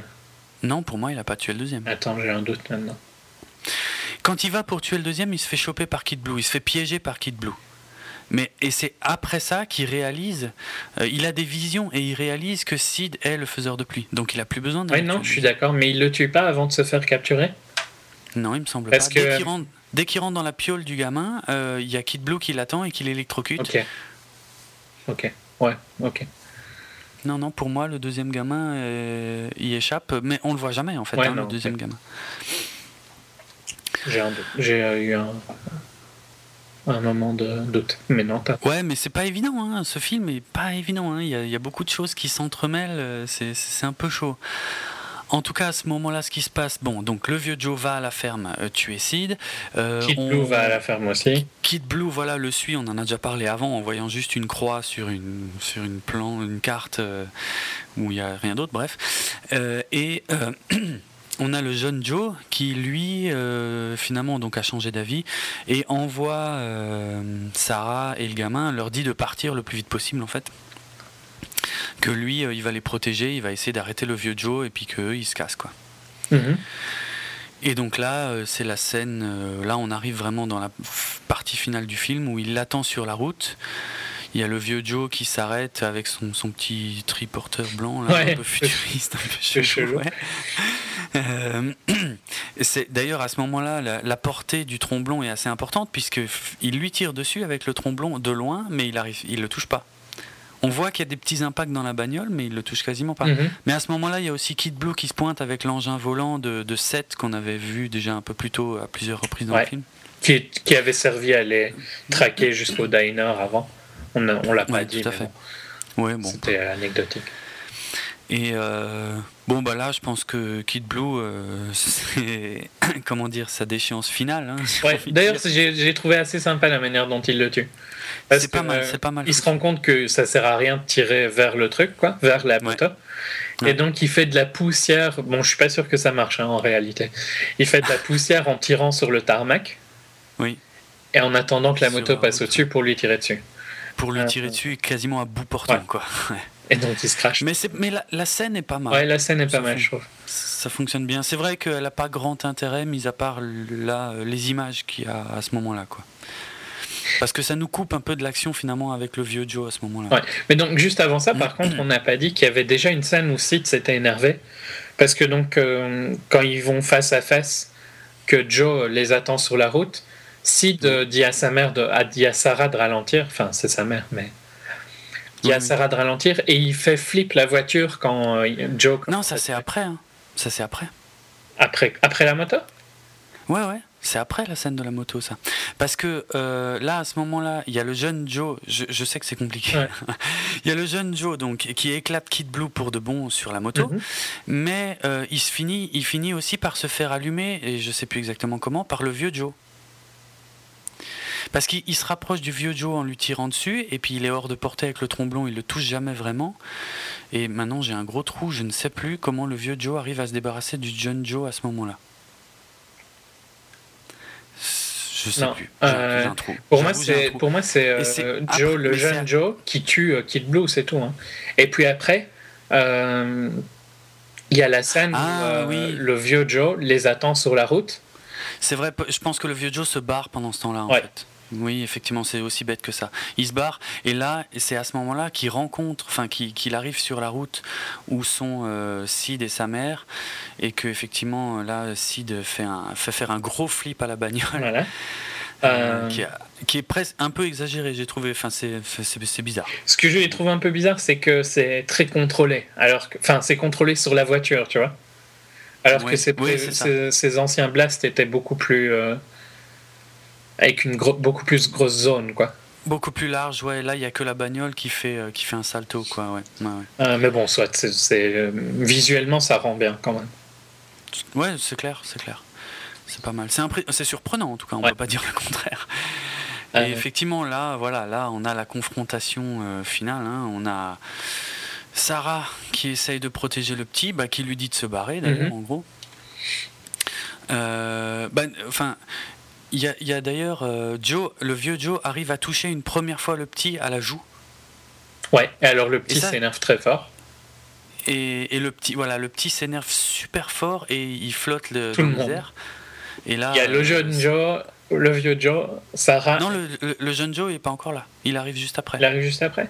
Ouais, il arrive juste après. Enfin, Sarah arrive à calmer Sid, donc il n'y a pas et Sarah arrive à calmer Sid. Et c'est pas mal, hein, d'ailleurs, ce moment-là. C'est assez euh, impressionnant parce qu'au au début, on voit qu'elle est terrorisée, et puis en fait, elle arrive quand même à le.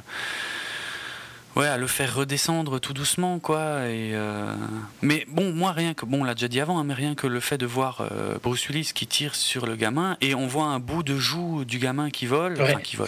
on voit du sang, hein, c'est très léger. On voit du sang, mais c'est pas habituel, c'est très, très dérangeant à ce moment. Quoi. En tout cas, à ce moment-là, euh, on se rend compte que le vieux Joe, c'est vraiment un pourri. Hein, je veux dire. Et que donc, euh, ben, ça, donc après qu'il ait calmé, Sarah dit à Sid de partir dans les champs. C'est ça. Et euh, alors là, elle se met devant lui quoi pour le protéger. Voilà, elle le protège, hein, c'est ça. Et alors oui. Et c'est là que c'est là qu'arrive le jeune Joe. Et donc il se rend compte que. Et il réfléchit en fait. Il réfléchit à ce qui peut se passer. Et là, il se rend compte que toutes les pièces, en fait, euh, s'imbriquent enfin. Puisque, euh, bah, ce qu'on disait tout à l'heure, hein, c'est que ce qui se passe dans la réalité du vieux Joe, c'est que Sid a perdu sa mère à ce moment-là, en fait. Puisque je pense. Parce que juste avant ça, il y a un moment où il l'appelle maman. Ouais, ouais. D'ailleurs, justement, quand elle arrive à le calmer, il l'appelle maman. Ouais. Donc à ce moment-là, il accepte qu'elle est sa mère. Et juste après ça, elle se fait tuer. Lui s'est fait tirer dans la mâchoire. Et tout ça explique ce qu'avait raconté le vieux Joe, donc la fameuse mâchoire en acier et le fait qu'il ait perdu sa mère. Même si la mâchoire, c'est un peu mal expliqué, ce qu'il s'est fait tuer dans la joue. Euh. Oui, oui, je pense que oui. J'avais pas l'impression qu'il avait besoin de se faire faire une nouvelle mâchoire. Par contre, oui, pour sa mère, oui. Mais pour sa mère, voilà, là, c'est flagrant. Et donc, et là, compte que c'est une boucle infinie, quoi. S'il laisse tuer Sarah s'il laisse tuer Sarah, même s'il sauve le gosse finalement, et s'il laisse tuer Sarah, effectivement tout recommence. Et là, je sais pas, tu l'as vu venir? Euh, Non, pas vraiment. Non, moi non. Enfin, juste avant, quoi, une seconde avant qu'il le fasse. Ouais, vraiment, quand il le fait, quoi. non, je me suis pas dit il va faire. Puisque le jeune Joe se rend compte finalement, après avoir pensé à tout ça, que le seul moyen de débloquer toute la situation, c'est de se tuer lui-même, ah. parce que ça fera disparaître le vieux Joe dans la foulée. Ce, ce que je viens de réfléchir, qui est au final, euh, j'ai critiqué, tu vois, le fait que euh, il changeait tellement, mais au final, non, dans son futur, il avait tué, euh, il avait tué Sarah. Pour que son futur arrive, il devait tuer Sarah. C'est vrai. Donc ah mais ça c'est tout le toute la magie des boucles temporelles. Ce que hein. je viens de tilter, tu vois qu'au final c'était pas si mal géré sur ce point-là. Mais euh, oui donc euh, bah, le jeune Joe décide et, et alors le vieux Joe disparaît. C'est ça. C'est assez clair choquant, hein. il, se tue hein, parce qu'il retourne son truc vraiment euh, collé ah contre, ah contre lui. Ouais, tout à fait, tout à fait. Et il effectivement. Oh, il n'hésite pas une seconde et, le, et, au moment où il le fait, tu te rends compte en tant que spectateur que c'est la seule solution, effectivement. Et c'est euh, là, tu t'es déjà passé par plusieurs états émotionnels. Euh, oui, de puis de savoir qui est bien, quoi. Oui. c'est en général on te dit qui, euh, pour qui tenir dans un film. C'est très rare qu'on ne dise pas pour qui tenir. Ouais. Et là, là c'est très complexe. Hein. Puisque dans le présent, on a un gamin à sauver, mais qui est la plus grande menace dans le futur euh, Le vieux Joe, dont on. Qui est très sympa en plus, un Sid. Ah, bon, il a tué des gens, mais oui. c'est pas de sa faute, quoi. Et euh, il est montré comme, je dirais presque le personnage le plus sympa. C'est vrai, c'est vrai. Ah non, les, je te dis, c'est ouais, l'équilibre dans ce film, il est, il est ouf, il est difficile à trouver et. Euh, enfin, il est difficile à trouver. Il, se refait plusieurs fois pendant le film, en fait. Mhm. Et, euh, mais, mais à la fin, par contre, moi, je, je, crois que tout le monde dans la salle a été scotché. Hein. Ouais, non, c'est, c'est vraiment pas mal du tout. En plus, euh, ça se finit très rapidement après ça, hein, finalement. Euh, bon, ben, le, le, le, jeune Sid tombe, le vieux Sid disparaît, euh, Sarah récupère le gamin, elle, lui dit que l'argent aussi. Sid... Ah oui, oui c'est vrai, elle récupère l'argent. Elle lui dit que le jeune Sid est, est parti au gamin. le, jeune Joe est parti. c'est chiant, c'est non. Oui. Et puis ça se finit, je crois, sur un plan du gamin avec sa mère. Mm où, elle le borde, elle, lui soigne la joue, et puis, puis ça se finit là-dessus. Et puis il y a une musique très, très calme, très posée dans le générique de fin. C'est très plombant hein, comme fin. Alors que quelque part, c'est censé être une fin heureuse, quelque part. Ouais, mais bon, t'as perdu les persos. Euh. mais c'est ça, ouais. C'est clair. C'est clair. Non, mais très, très malin, très intelligent comme film, très original, euh, on l'a déjà dit, mais voilà quoi. Et au final, maintenant, en, y repensant, tu vois, j'aime dire que le, le, voyage dans le temps est pas si mal géré. Parce que c'est vrai que j'avais un peu critiqué le fait qu'il était égoïste, mais en fait, hmm. pour que son futur arrive, ben, c'est ce qu'il avait fait, quoi. Donc, euh, je dirais que la, seule critique que je ferais vraiment, c'est le fait qu'ils ont tué beaucoup trop facilement sa femme. Ça, je, trouve que c'est une faute de scénario assez stupide. Un peu light, ouais. Euh, mais ouais, en dehors de ça, euh, c'était très bien géré, quoi. Non, c'est clair. C'est clair. Alors, je vais le placer maintenant parce qu'il faut bien que je le place à un moment. Euh, un peu à l'image de Batman, il y a un autre film que je que j'ai tendance à voir partout tout le temps, c'est Terminator. et là, il y a quand même de gros morceaux de Terminator. En tout cas, de gros, gros, gros points communs, j'ai trouvé. Je vais te présenter la situation d'une manière, tu vas me dire, sans maintenant qui, sans dire qui est gentil, qui est méchant, hein. mais comme le premier Terminator, je parle. Hein. Dans le premier Terminator, l'histoire, c'est celle d'un gars qui revient dans le passé pour tuer un gamin. Bon, par le biais de sa mère, qui s'appelle Sarah. Ouais. Parce que ce gamin représente un danger pour lui dans le film. Tiens, j'avais pas tilté les noms à, moi tout de suite, pendant le film. Euh, et, si tu cherches bien, il y en a d'autres, hein, parce qu'il y a aussi le fait que, et ça encore une fois, c'est mon ami euh, Mr. Clap qui me l'a signalé, c'est dans, Terminator, quand ils voyagent, quand ils reviennent dans le, dans le passé, ils voyagent avec des sphères. On voit jamais la machine, mais euh, apparemment c'est un truc sphérique. Et là, dans Looper, bah, a priori, la machine à voyager, elle est sphérique. Ouais. Mais ouais, ça m'a moins choqué, mais bon, je suis moins fan. Non, ça c'est moins, ça c'est moins, ouais, ouais. Bon, comme dit, j'ai tendance à en voir partout du Terminator. Et il y avait encore un petit truc. Ah oui, et, oui, et, oui, j'ai oublié encore un tout petit détail. Et le fait que euh, quand il revient dans le passé pour tuer, euh, il a plusieurs cibles. Il sait pas laquelle est la bonne, mm. mais il décide de toutes les tuer. Comme dans le premier Terminator où il va euh, Sarah Connor, enfin tout le monde ah c'est juste. les scènes. Mais c'est pas c'est pas choquant ni gênant. Hein. Non non mais c'est pas absolument pas du plagiat, mais les. C'est plus de l'hommage que du plagiat. Peut-être, je sais pas. C'est peut-être volontaire, peut-être pas, je sais pas, mais en tout cas. Bon, les noms, quand même, ils ont dû y réfléchir, quoi. ouais, peut-être. Bon, si le, si le gamin, si la mère s'appelait Sarah, que le gamin s'appelait John, là. Là, ça aurait été poussé, quand même. Mais ça, juste l'appeler Sarah, en plus sans le H. Euh, bon, ça, après, tu ne sais que le voir que si tu lis les fiches, mais. Oui, oui, oui, oui. Non, mais enfin, c'est un, très bon film. Hein. Vraiment. Ouais, non, non, c'est vraiment un bon film euh, inhabituel dans sa forme et son histoire et, et c'est bien, ça fait du bien. J'aime bien avoir des films comme ça. Ouais, et ça, ça mélange vraiment de toutes sortes de, de points de science-fiction en légèrement bien. Et puis des trucs comme la, la télékinésie, euh, de l'utiliser comme ça, je trouve que c'était pas mal. Ouais, c'était bien vu, ouais, c'est clair. Alors ça renvoie aussi un peu euh, à, Carrie, dont il va y avoir un remake en 2013 d'ailleurs, maintenant que j'y pense, euh, puisque c'est un peu la même histoire. Hein. Carrie, euh, quand elle pète un câble, ben, elle défonce tout sur son passage, exactement comme le petit. Il a dû, il a dû pêcher dans, dans, dans pas mal d'influences différentes. Après, pour avoir l'idée de mélanger Carrie et Terminator. Mais je pense pas qu'il l'ait fait aussi simplement non, ça. Hein. Il avait une idée quand même. Ouais, ouais, il avait quand même une idée bien plus originale euh, au départ, je pense. Voilà. Ouais. On peut dire que le film a d'excellentes critiques hein, et que c'est un, un, succès surprise. Hein. Ouais, bah, c'est mérité parce que ça fait du bien de voir des choses différentes. Ouais. Même si des fois il y a des choses différentes qui fonctionnent pas. Non, mais là, ça Ouais, ouais. Et comme on disait, je trouve que les, les films de science-fiction qui doivent un peu plus chercher au scénario, Mm, sont en mm, général les plus intéressants. C'est clair, c'est clair. Mais c'était un peu le cas. Enfin non, je vais pas partir sur Terminator parce que je m'arrêterai plus. Mais euh, ouais, c'était il y a longtemps. Je parle récemment, tu vois. Les... Oui, oui, mais c'est un peu le même principe que le premier Terminator. Tu vois, il y avait pas beaucoup de budget et donc euh, il fallait faire un film de science-fiction, mais sans forcément pouvoir montrer. Et euh, du coup, c'est et en plus il y a aussi une boucle temporelle impossible dans le premier Terminator à un moment si tu réfléchis mm. par rapport à la paternité de John. Mais mais bref, ouais, non, ça fonctionne bien ça fonctionne super bien. C'est plus classe, euh, Looper est plus classe comme film que. C'est plus, c'est plus recherché, hein, c'est un peu plus indé. Plus, euh. plus, recherché aussi, ouais, c'est clair. L'histoire est plus complexe. oh, ouais, largement, largement.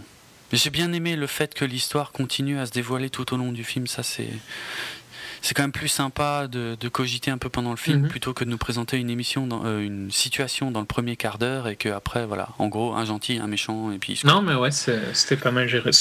Et tu réfléchis, mais sans que ça te frustre en te disant, ah, putain, ils auraient dû me montrer ça ou ça, quoi.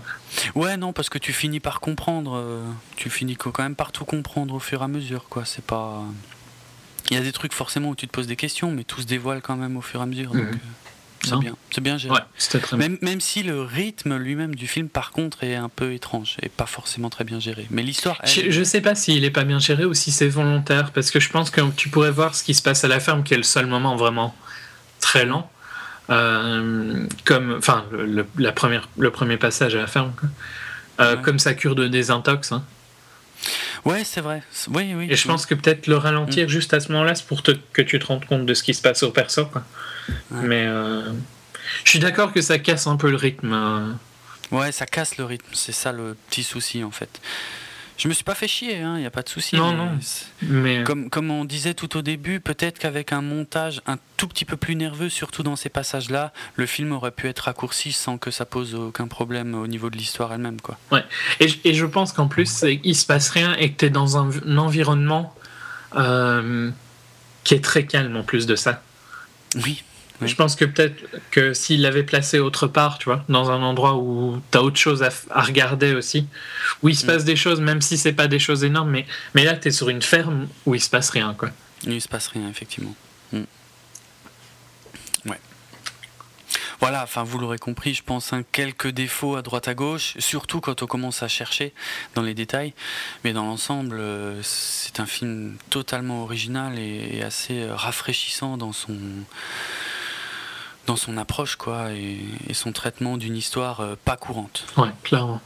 Et qui ose des choses que ben, qu'on montre pas à, Hollywood en général. les enfants, enfin surtout, principalement les enfants. Surtout sur les enfants, c'est clair. Non, mais très sympa. Voilà. Et eh ben, on va conclure là-dessus. je pense qu'on a été un peu plus court hein, pour une fois. Ouais, pas tant que ça. Hein. Euh, bon, après, je regarderai parce que j'ai lancé l'enregistrement, mais bref, euh, on, est, on doit être dans les 1h40, 1h50 quand même ce qui est correct, ça va. Mais j'avoue, sur, euh, sur Skyfall, on a été long, mais je continue de penser que le film le méritait. N'hésitez pas à nous faire part d'ailleurs de vos commentaires sur cet épisode ou sur les précédents, euh, donc sur le site bipod.be, où vous pouvez retrouver ce podcast ainsi que les autres, euh, comme Télécom par exemple, où vous nous retrouvez également Julien et moi, ainsi que Nicolas. Et voilà, pour le moment, euh, voilà. Sinon, moi, à titre personnel, vous pouvez toujours me retrouver sur mon blog euh, dravensworld.net, ce qui est un blog 100% cinéma, entre autres sujets. Et vous pouvez me suivre sur Twitter, c'est le compte Dravenardrock, ça s'écrit D-R-A-V-E-N-A-R-D-R-O-K. Je vais en profiter, tiens, je vais faire un tout petit peu de promo pour mon pote avec qui j'ai été voir le film. Donc c'est Mr. Clap, donc euh, sur Twitter, at Mr. Clap, hein, M-I-S-T-E-R-C-L-A-P. Et euh, vous pouvez aussi retrouver son blog qui s'appelle Les Écrits Philotiques, un blog sur la science-fiction, sur les écrits de science-fiction. Donc euh, il écrit lui-même des, petits récits originaux et parfois des articles sur la science-fiction en général, que ce soit dans la littérature ou un peu au cinéma, surtout littérature en fait. Voilà. Ok, c'est bon pour tout le monde on, va, on va y aller. Et eh ben, on vous retrouve bientôt pour un 11e numéro de 24 FPS. En attendant, allez au cinéma, allez voir des bons films si possible, euh, acheter des DVD, euh, voilà. Faites-vous plaisir. En tout cas, euh, renseignez-vous a priori sur les films. Ça évite que des films de merde fassent des, bons scores au box-office. Hein. Je pense par exemple à Tekken 2. C'est à ça, entre autres, que sert 24 FPS. Allez, on vous laisse, on, vous dit à bientôt. Ciao. Salut.